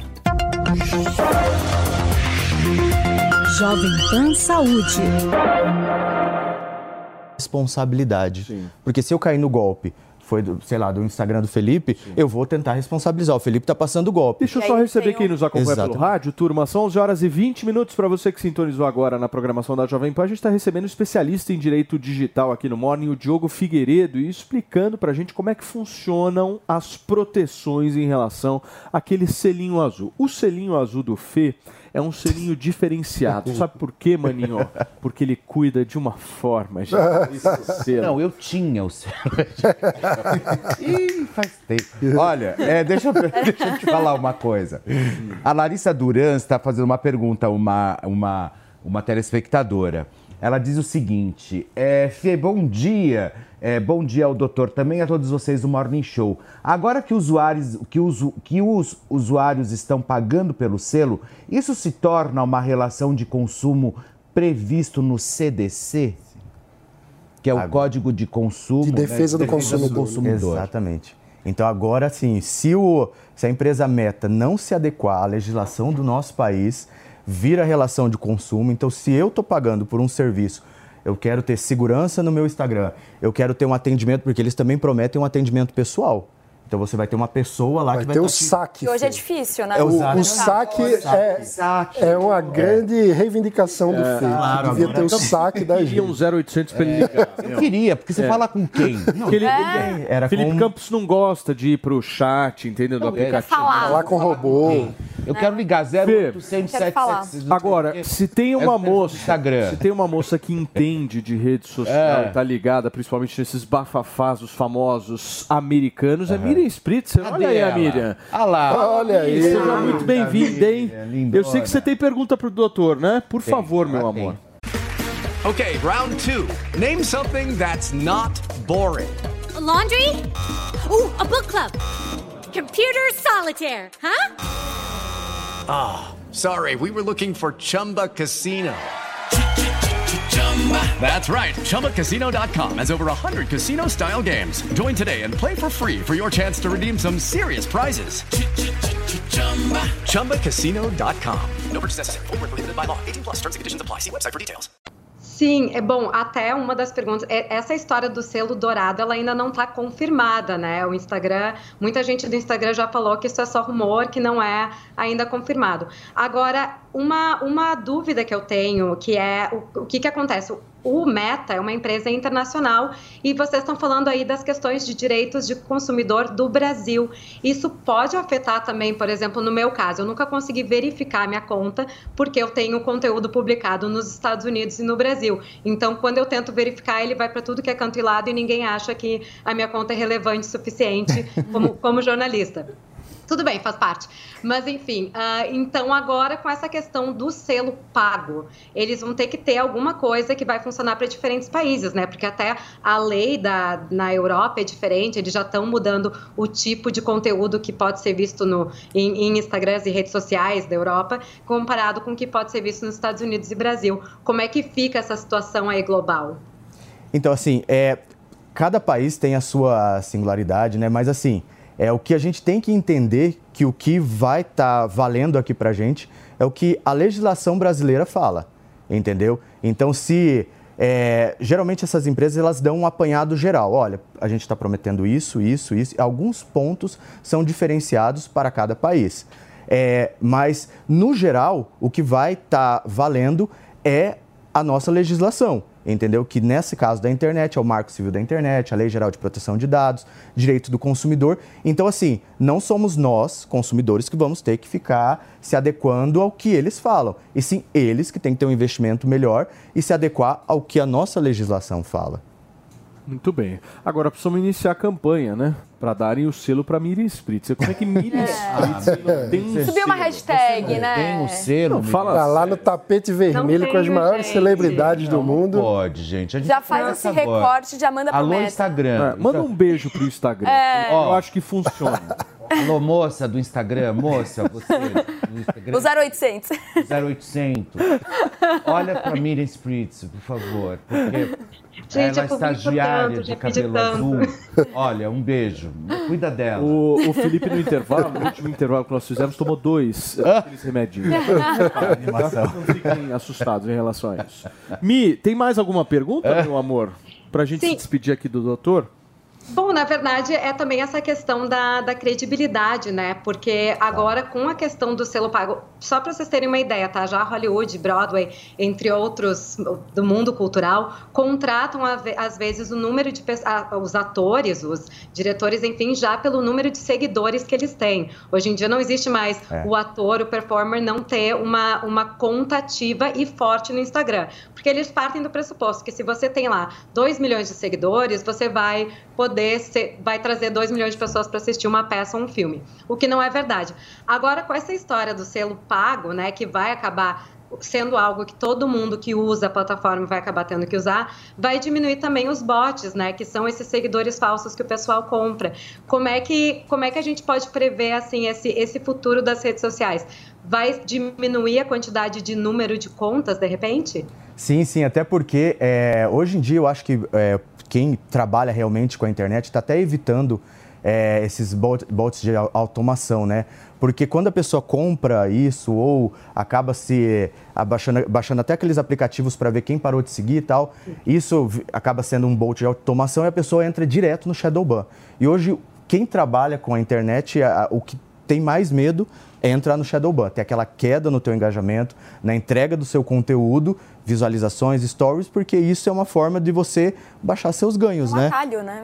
Você- é, exatamente, você- é, mas todo mundo tem medo. Então acho que a questão de, de, de compra de seguidores vai dar uma, vai dar uma diminuída até por causa do Shadowban. Tem gente que é cheio de seguidor da Índia. Daí é 60% Eu adoro, eu adoro aquele cara que tem um milhão de seguidores, ele posta uma foto E e tem tem, 60 três curtidas Dele, e um comentário em chinês. É um horror. Acho É um maravilhoso. horror, É um horror. Não, é feio, né? É feio. Você vai lá e você compra um monte de seguidor, né? E aí o que acontece? Eu, eu acho tão esquisito isso, sabe? Quando começou essa. Tem um monte, olha, tem um monte, gente, mas um monte de artista que você entra e aí você vai olhar os seguidores dele, eles são do Cazaquistão, eles são de Dubai. Tem público, né? Eles são- não, mas é muito, é muito. Milhares de 200 mil. 200 Às vezes o cara mil- faz sucesso lá na, É. na Arábia. A Deolane. O cartão, o cartão de crédito dele faz Deolane, sucesso. nossa, Deolane é conhecidíssima. Sucesso de público e crítica nos Emirados Árabes. Ah, por favor. Então você entra, você vê assim, é, é, fulano, tá tudo escrito em árabe. Dá nem pra ler. Não, se for traduzir, tá. Quem é você? É, te conheço. tipo assim, acabou entrando. É isso, é. Isso quando Não, é tem muito engajamento, feio, né? O que, que foi? É, quando É, tem mensagem. Isso é quando tem engajamento, porque muitas vezes esses seguidores comprados, eles só estão lá para fazer número. seguidor. Então, até as empresas já quando vão contratar influenciadores, atores para fazer comerciais e tal, eles já olham no engajamento para ver quem é seguidor Exato, real. Pra contratar. Turma, nós conversamos aqui com o especialista em direito digital, o Diogo Figueiredo. Doutor, muito obrado, viu? Obrigado pelo sua convite Falta o novamente. Brasil. Obrigada, maravilhoso. Falta. Diogo, o- É Diego. Diego. No TP tá Diogo. Ah, mas Eu sigo o TP. o TP, ele me norteia. Parem. Não é você. Mas o selo azul tá onde? Parem as Ali é o Diego comprado. Parem as marcas. Ali é Ali um é o fake, Diego da Índia, aqui, ó. Doutor, é Diego. Não, olhando para aquela câmera.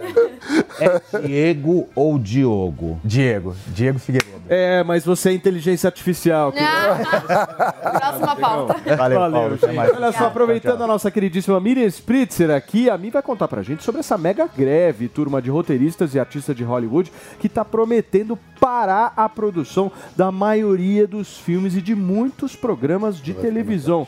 Mi, o negócio em Los Angeles tá sério, né? Me explica mais, por favor. Los Angeles, não só Los Angeles, né? Tá sério É. no país inteiro, porque essa é a primeira vez que o sindicato dos roteiristas e o sindicato dos atores se juntam numa mesma greve desde 1960. Então, tá aí, né? A gente tá vendo uma coisa muito grande que tá acontecendo e, né, aproveitando o gancho aí da inteligência artificial que vocês fizeram a brincadeira, muito tem a ver com os impactos que essas novas tecnologias de streaming, de digital e inteligência artificial estão dando na, na- no resultado final das empresas e também no salário dos atores e dos roteiristas. Então, nós estamos vendo aqui a imagem da Fran Drescher, conhecida pelo seriado The Nanny. Ela hoje é a presidente do SAG-AFTRA, que é o sindicato de atores de tela, né, não de teatro. Aqui nos Estados Unidos é bem separado isso.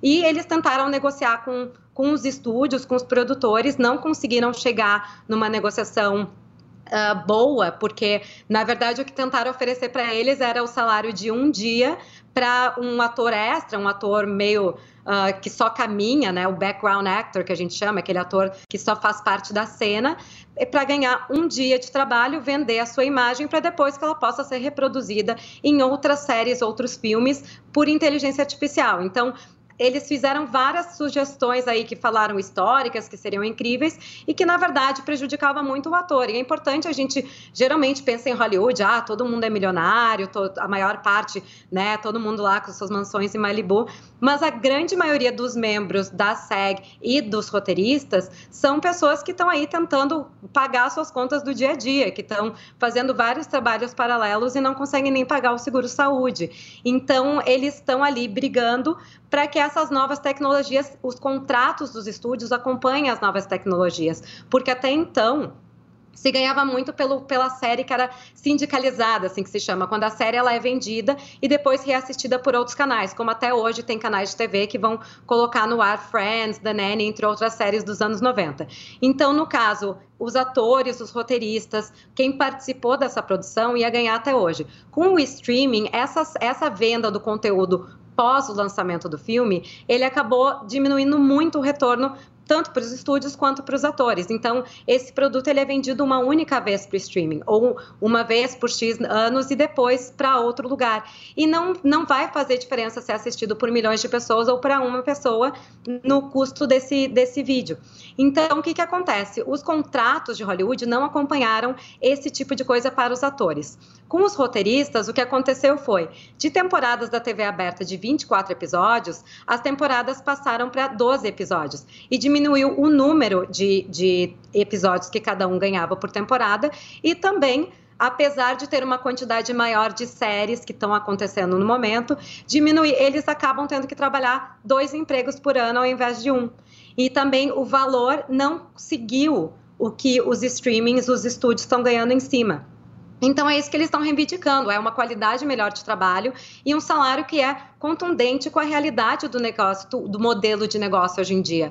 Então, e os produtores, os estúdios, pelo outro lado, estão querendo segurar ao máximo, porque como é um marco histórico de tecnologia, qualquer decisão que vai ser tomada agora vai afetar a indústria vamos lá, nos próximos 10 anos, a gente não sabe o que vai acontecer em termos de tecnologia, de entretenimento depois de 10 anos ou em 20 anos. Então, essas decisões agora, elas são muito importantes para o que vai acontecer em Hollywood. E vale destacar, os roteiristas estão em greve há quase, há quase três meses. Os atores se juntando agora não tem previsão de quanto tempo essa greve pode durar. E os programas ao vivo já estão cancelados, não estão acontecendo porque não tem quem escreva eles. E todas as produções nesse momento estão canceladas.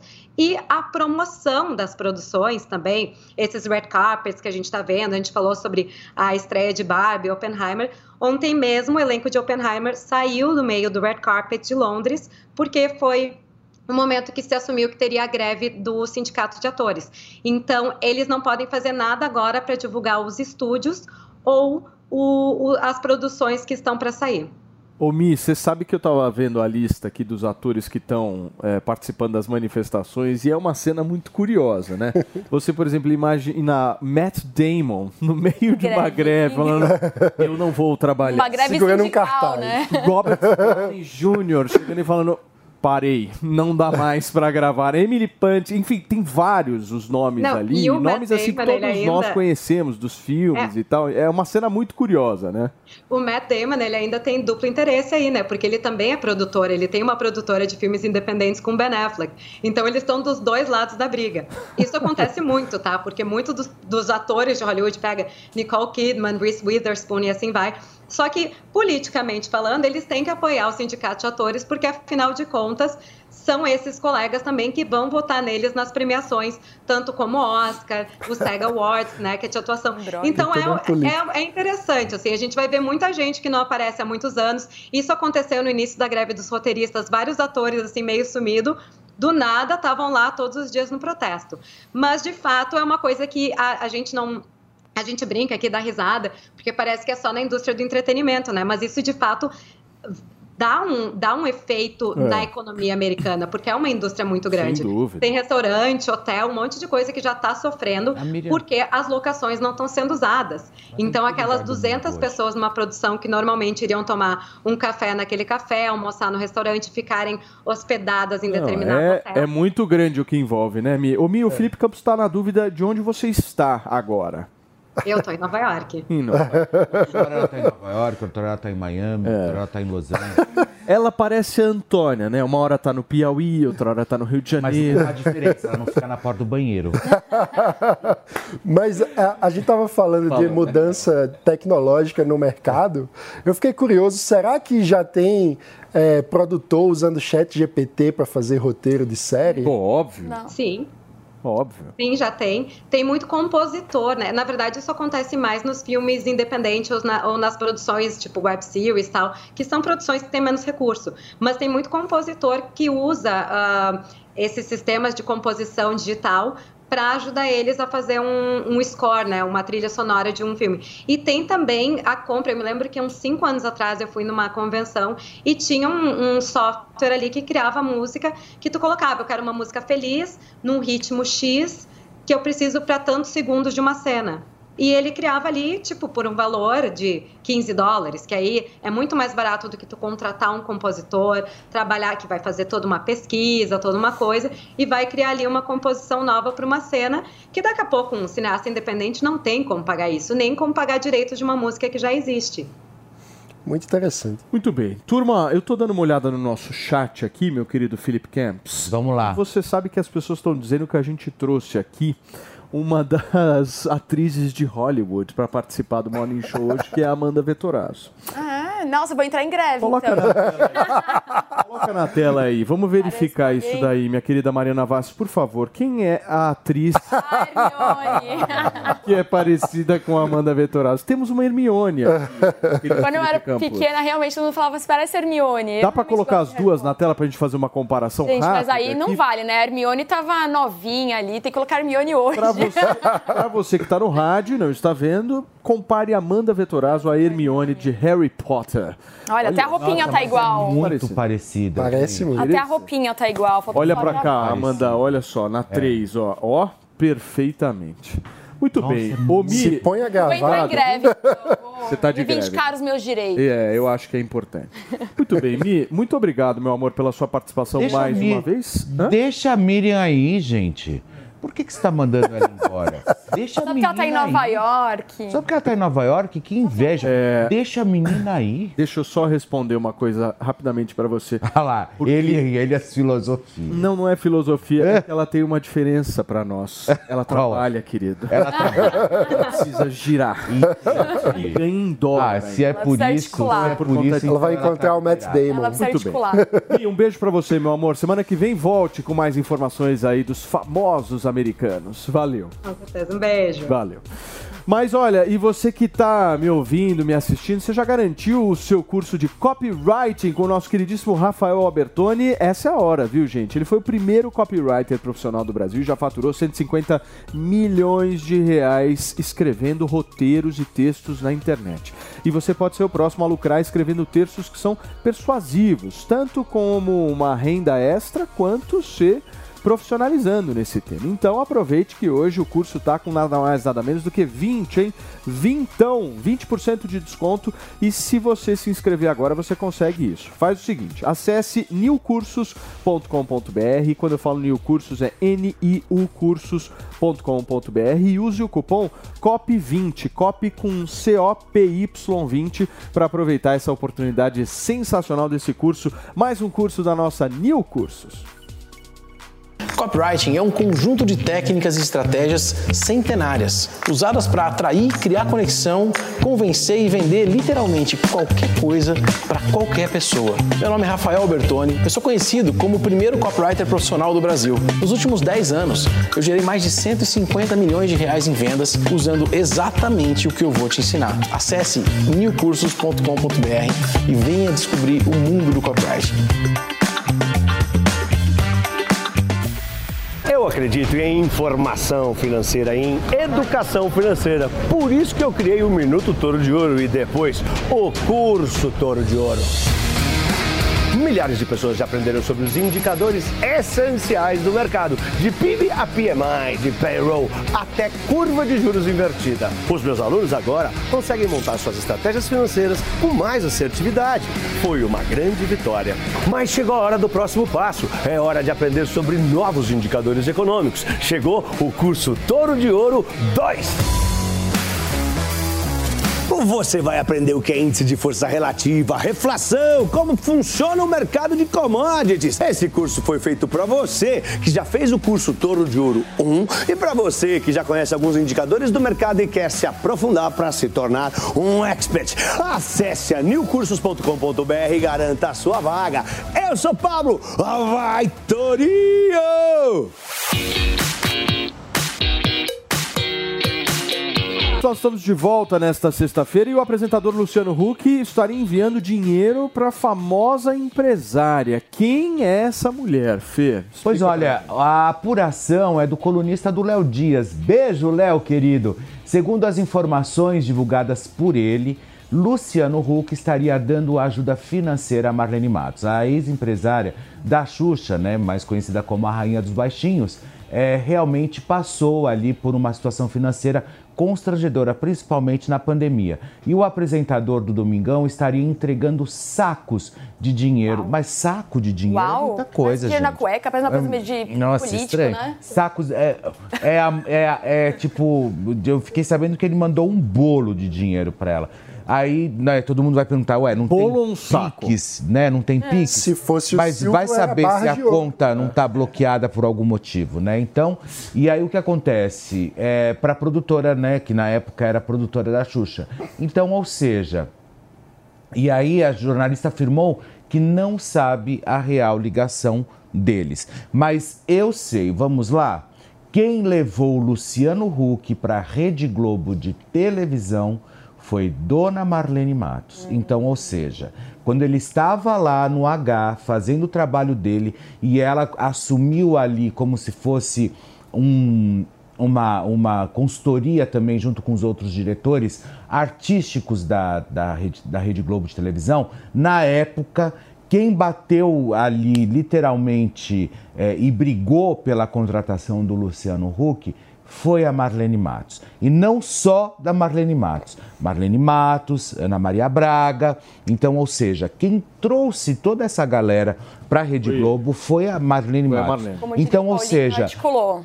é, ou seja, me desculpa, eu seria eternamente grato Mas eu a essa muito mulher. legal esse É gesto. gratidão, né? Não, sim, não. Agora sim, Luciano, hashtag gosto de você. Não, eu Sabe por quê? legal, não, eu gratidão. também achei, porque é é, sem dúvida, eu acho que é, é, é uma gratidão que você entrega, olha, não, eu acho que a mulher me levou pra lá e eu vou dar uma força hoje em dia as pessoas ela. são muito pouco gratas, né? Então, É, eu acho que inclusive a própria Ana Maria Braga, né? Porque eu não fico sabendo que a Ana Maria Braga é, ajuda a Marlene Matos, dá uma força para Marlene. E a Marlene, olha, eu vou dizer uma coisa para vocês. Marlene é minha amiga pessoal, sabe? A gente se conversa, a gente fala. É, já foi, é uma das melhores pessoas que eu já conheci. Fê, vamos receber quem nos acompanha pelo rádio. São 11 horas e 44 minutos. O Fê está repercutindo um pouco uma possível ajuda do Luciano Huck para a ex-diretora da Xuxa, Marlene Uma possível Matos. não, ele está mandando realmente Está mandando. sacos de dinheiro, conforme disse o Léo Dias, bolos de dinheiro, justamente para Marlene. E, e o que não falta para o Luciano Huck, sem dúvida alguma, chama-se dinheiro. Ele não tem problema com isso. Então, ou seja, manda mesmo, ajuda Luciano, porque é uma, é uma pessoa que eu gosto demais. É, eu acho que ela tem realmente a relevância dela no mercado artístico. Sem dúvida, é uma mulher que implantou vários projetos dentro da televisão e ela merece ser ajudada sim. Então, eu acho que se ele está tomando essa atitude, parabéns, Luciano. Muito bem. Gente, olha só, hoje é comemorado o Dia da Liberdade de Pensamento. Não sei se vocês sabiam disso. Um momento que faz a gente refletir sobre o direito de todos nós de defendermos as nossas ideias. Para participar dessa nossa roda de conversa, a gente vai contar com a participação do teólogo Rodrigo Moraes, para a gente poder abordar a importância de pensar e se expressar de maneira livre. Certo, meu querido amigo? Seja muito bem-vindo. Muito obrigado, bom demais estar aqui com vocês. E é isso, bora, bora conversar. do ponto de vista filosófico, vamos filo... eu quero filosofar um pouco, maninho. Eu queria Vamos tentar você. fazer aqui uma roda liberal de sábado às seis e meia da tarde. Se você puder explicar para a gente do ponto de vista filosófico, as pessoas elas se sentem livres mesmo para falar aquilo que elas pensam ou não? É, eu imagino que com certeza não. Com certeza não. Por exemplo, a gente está aqui conversando e, e a gente tem, é, é, tem, tem formas de, de, de lidar com esse papo. Você não vai chegar aqui e falar qualquer coisa, dizer o que você está na sua cabeça, assim, exceto o, o Fê. né? É, o Fê já é, mais perigoso. Mas né? ele pode, né? Ele tem esse. Eu tenho o selo azul. Ciência poética. É, ele tem selo, ele tem selo azul. Ele tem Ciência poética e selo azul. É. Um selo azul lustrado. Lustrado. Maravilhoso. De vez em quando eu perco ele, mas depois ele sempre volta, sempre volta. né? Ai, pastor, maravilhoso. Então, mas, mas do ponto de vista assim, você acha que as pessoas elas não têm essa liberdade hoje? E quais são as razões? As razões. Porque, às vezes é, é, esse, esse- essa nossa discussão, ela pode, as pessoas podem estar interpretando do ponto de vista político. Só não estou falando só do ponto de vista político, eu estou falando de tudo. Uhum. De você, enfim, sei lá, olhar pro humano e falar alguma coisa ruim do humano, só que você guarda pra si, certo? Sim. E aí? É, é, então, é. é Puta, é papo tenso. louco isso. Tá aqui, né? Mas papo louco assim que é bom. É, eu, eu acho bem, bem, bem difícil a gente sentir essa, essa liberdade de falar o que a gente está pensando mesmo assim na lata. Até porque do outro lado tem uma pessoa que está ouvindo o que a gente está falando. E você corre o risco de, ao, ao dizer coisas sem pensar, sem medir, sem ter nenhum tipo de empatia, até de, de ferir o outro com aquilo que é a sua liberdade de expressão. né? Então, é, é, essa, essa liberdade de se expor acaba sendo muito polida, muitas vezes, pela, é, pelo pensamento que você tem de, de não prejudicar o outro, de não ofender o outro. É, aquilo, o né? A sua zelo, né? liberdade termina na liberdade do outro. Exatamente. Posso viajar? Por favor, Maninho. No- É a tua Hoje cara. é o dia da é liberdade tua de cara. pensamento por conta da queda da Bastilha, né? que é um marco histórico da Revolução Francesa, que está também ligado à Declaração Universal de Direitos Humanos.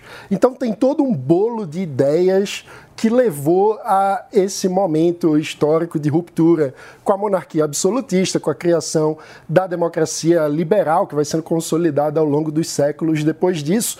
Mas eu queria viajar sobre o conceito de liberdade que estava sendo debatido naquele momento ali. Porque desde o liberalismo clássico, que é esse momento de efervescência das revoluções, há uma multiplicidade de formas de enxergar a liberdade individual.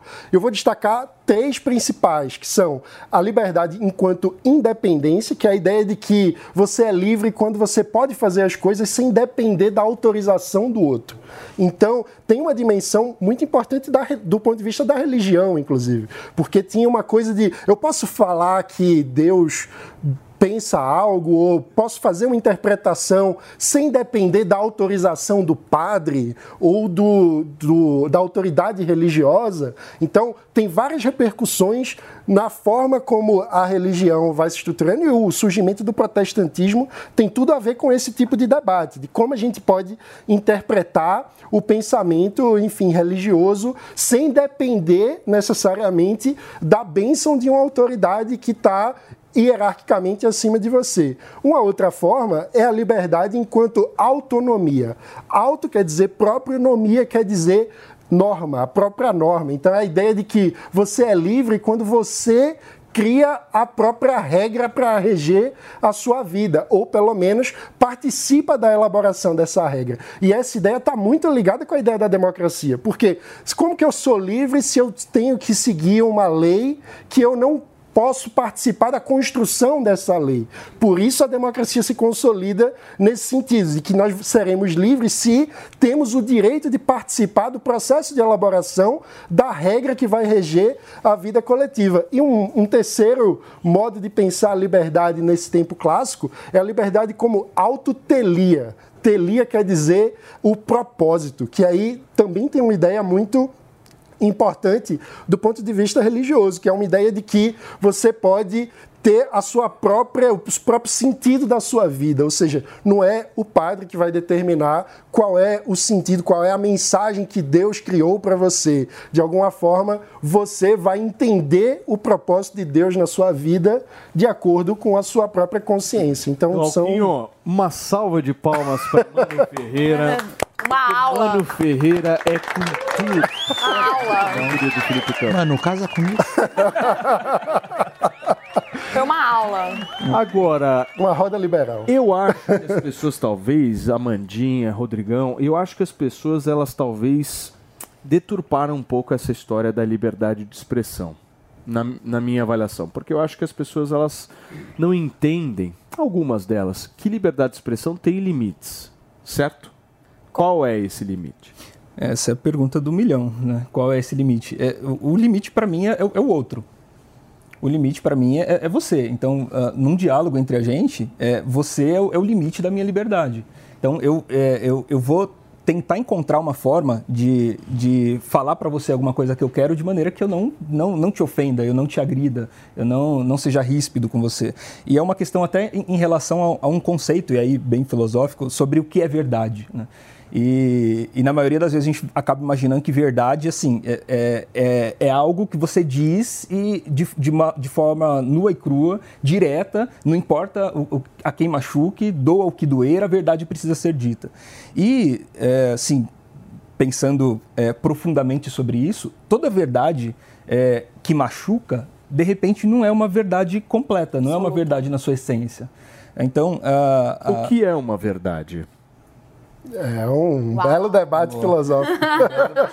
Mas eu acho que, meu, a sociedade ela está exatamente tentando entender isso Sim. agora, né? O que, que é verdade? De um ponto de vista da religião, você vai encontrar Jesus se autodeclarando como verdade. Ele vai dizer, eu sou o caminho, a verdade e a vida. É... Quando ele diz isso, eu imagino e aí é, é, a, minha, a minha forma de compreender que ele está é, declarando que a verdade é, é, uma pessoa e não necessariamente um, um, um, conjunto de textos. A verdade não é um tweet. A verdade é uma pessoa. E, e, é uma pessoa que encarna uma forma de viver. E por isso que é verdade. É, não, não tem como você expressar uma verdade verbalmente que esteja desconectada da forma como você vive porque aquilo não é verdade. Então a, a, verdade é uma coisa que eu mostro e não necessariamente uma coisa que eu falo.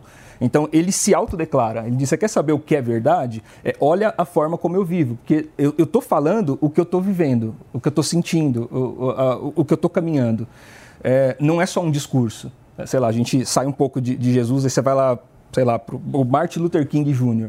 É, ele não é o, o, ícone que ele é e tem a, a visibilidade que ele tem até hoje, é, porque sei lá, ele, ele pregou um sermão, ele falou um discurso, I have a dream, que sim, impactou. É porque ele vivia aquilo. O discurso que ele fez traduzia o tipo de vida que ele tinha. Então, é, verdade, do ponto de vista religioso, é, é, a forma como você vive. Se houver uma desconexão entre o seu discurso e a sua prática, o seu discurso não é verdade. E por isso que ele agride por isso que ele fere. Então, uh, isso é até uma discussão para as liberdades religiosas. Né? Hoje tá, tem muita pauta sobre isso, muita polêmica, inclusive, sendo levantada nos últimos dias, notícias, pastores, etc., é, que, que, usam esse poder da verdade é, para ferir pessoas. E, e toda verdade que fere de repente não é verdade, porque não está dentro de uma essência. Então, a, a verdade, para mim, ela, ela é uma doçura, porque a verdade ela te convence, ela, ela te cura, ela te restaura. É, isso é verdade. O que for diferente disso. É, o que é, mas também o que, que é verdade para mim, por exemplo, às vezes para você não é né? Ou de repente para Amanda, às vezes eu posso acreditar piamente numa coisa e você não. Então assim, eu acho que a verdade ela é muito, ela é muito reflexiva. Sim. Eu não, eu não costumo nem dizer que se é que a verdade ela é, ela é dúbia, vamos dizer assim. Eu acho que a verdade ela é reflexiva. Eu acho que é muito aquele 6 e 8, né? Se eu desenhar é. um 6 para mim é um 6, para você é um 9, né? O 6 e o 9, né? Para mim vai ser um 6, na sua visão vai ser um 9. Não, aí aí é um é. problema seu. Não, eu vou defender, eu vou defender minha tese. É, aí é você que não é boa de matemática. Porque... Não, sei, sabe? Você... Não, mas coloca um 9. Para você, você ah, enxergar um 9 e eu enxergar um 6. O, o Felipe, ele enxerga os dois juntos. 69. é, eu, eu não fui para Na verdade, lado. se eu não conseguir colocar, enxergar o 6 e o 9, eu junto os dois. Entendi. E aí a gente vai para o pro, pro, pro, pro é, outro mundo da conversa. Mas, o, é, a Mandinha, ela não é boa de matemática. Fala, Mandinha. É, eu, eu discordo um pouco. Eu acho que realmente as pessoas estão passando, às vezes, um pouco do, da liberdade, mas também, hoje em dia, está muito difícil, né? Às vezes, se posicionar de qualquer assunto, né? E isso está é, a gente está regredindo um pouquinho na liberdade. Porque quem fala, às vezes você dá uma opinião, por exemplo, vou usar o meu caso do cropped, né, que eu já vi inclusive nesse programa falar, que eu falei, olha, para mim, homem não fica sexo usando cropped, isso é uma pesquisa, tá. as pessoas me cancelaram. Eu recebi uma, uma denúncia crime no Ministério Público porque eu falei que o cropped não era bonito. Então assim, é, era minha, é, era minha, a minha visão de estilo de comportamento de roupa. Então, assim, até um estilo de roupa, hoje em dia, você pode ser cancelado e você pode sofrer um cancelamento coletivo por dar a sua opinião, sei lá, do seu tênis, por exemplo. Eu não vou falar, que senão a gente vai causar um problema aqui. o tênis hoje está muito, muito bonito. Mas, de repente, eu falar que Tem o seu um mau tênis... gosto, hein, Amanda? Não, ele tá, tá, tá bonito hoje o tênis. Felipe Campos, é você que tá falando de mau gosto? Sério? É, tem um, tem um mau gosto. Mas às vezes você expor a Tem sua um opinião de assunto eh, até particular, né, como esse caso, você pode ser É. amplamente cancelado e ter uma denúncia no Ministério Público porque você criticou um look. Então isso está muito, a gente está regredindo Muito também um extremado. pouco nesse sentido. Deixa né? eu Qual é a sua de dúvida? quem nos acompanha pelo rádio. Minha turma. dúvida? Aliás, muito obrigado a você que ficou com a gente até aqui, você que nos acompanha firme e forte no rádio das 10 até as 11h55, 56. Valeu pela sua audiência. Essa é a Jovem Pan, jornalismo independente. Um ótimo final de semana para você. E para você que está na televisão, seguimos aqui com alguns minutinhos finais, né? Eu acho que um ponto importante disso que a gente estava conversando é justamente a percepção de que uma sociedade livre precisa ter a disposição do pluralismo, ou seja, de conviver com as diferentes visões. E para isso, classicamente, a gente fez um- uma espécie de acordo, que foi separar a esfera privada da privacidade, aquilo que é do entendimento do estilo de vida de cada um, daquilo que é a esfera pública, aquilo que é a democracia, que a gente precisa partilhar de regras comuns. Então, a gente debate eh, de forma mais eh, acalorada aquilo que é necessário para a gente viver em sociedade, mas a gente precisa ter a capacidade de exercer a tolerância com aquilo que é da vida privada de cada um. Doutor Rodrigo, muito obrigado pela sua participação hoje aqui no Morning. Foi curta, mas foi extremamente meio leve, agradável. E numa sexta-feira, nada melhor do que uma articulação. Próxima vez dessa, chegar às nove e meia.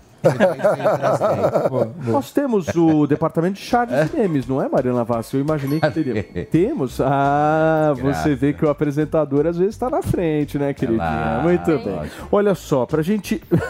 pra gente encerrar aqui.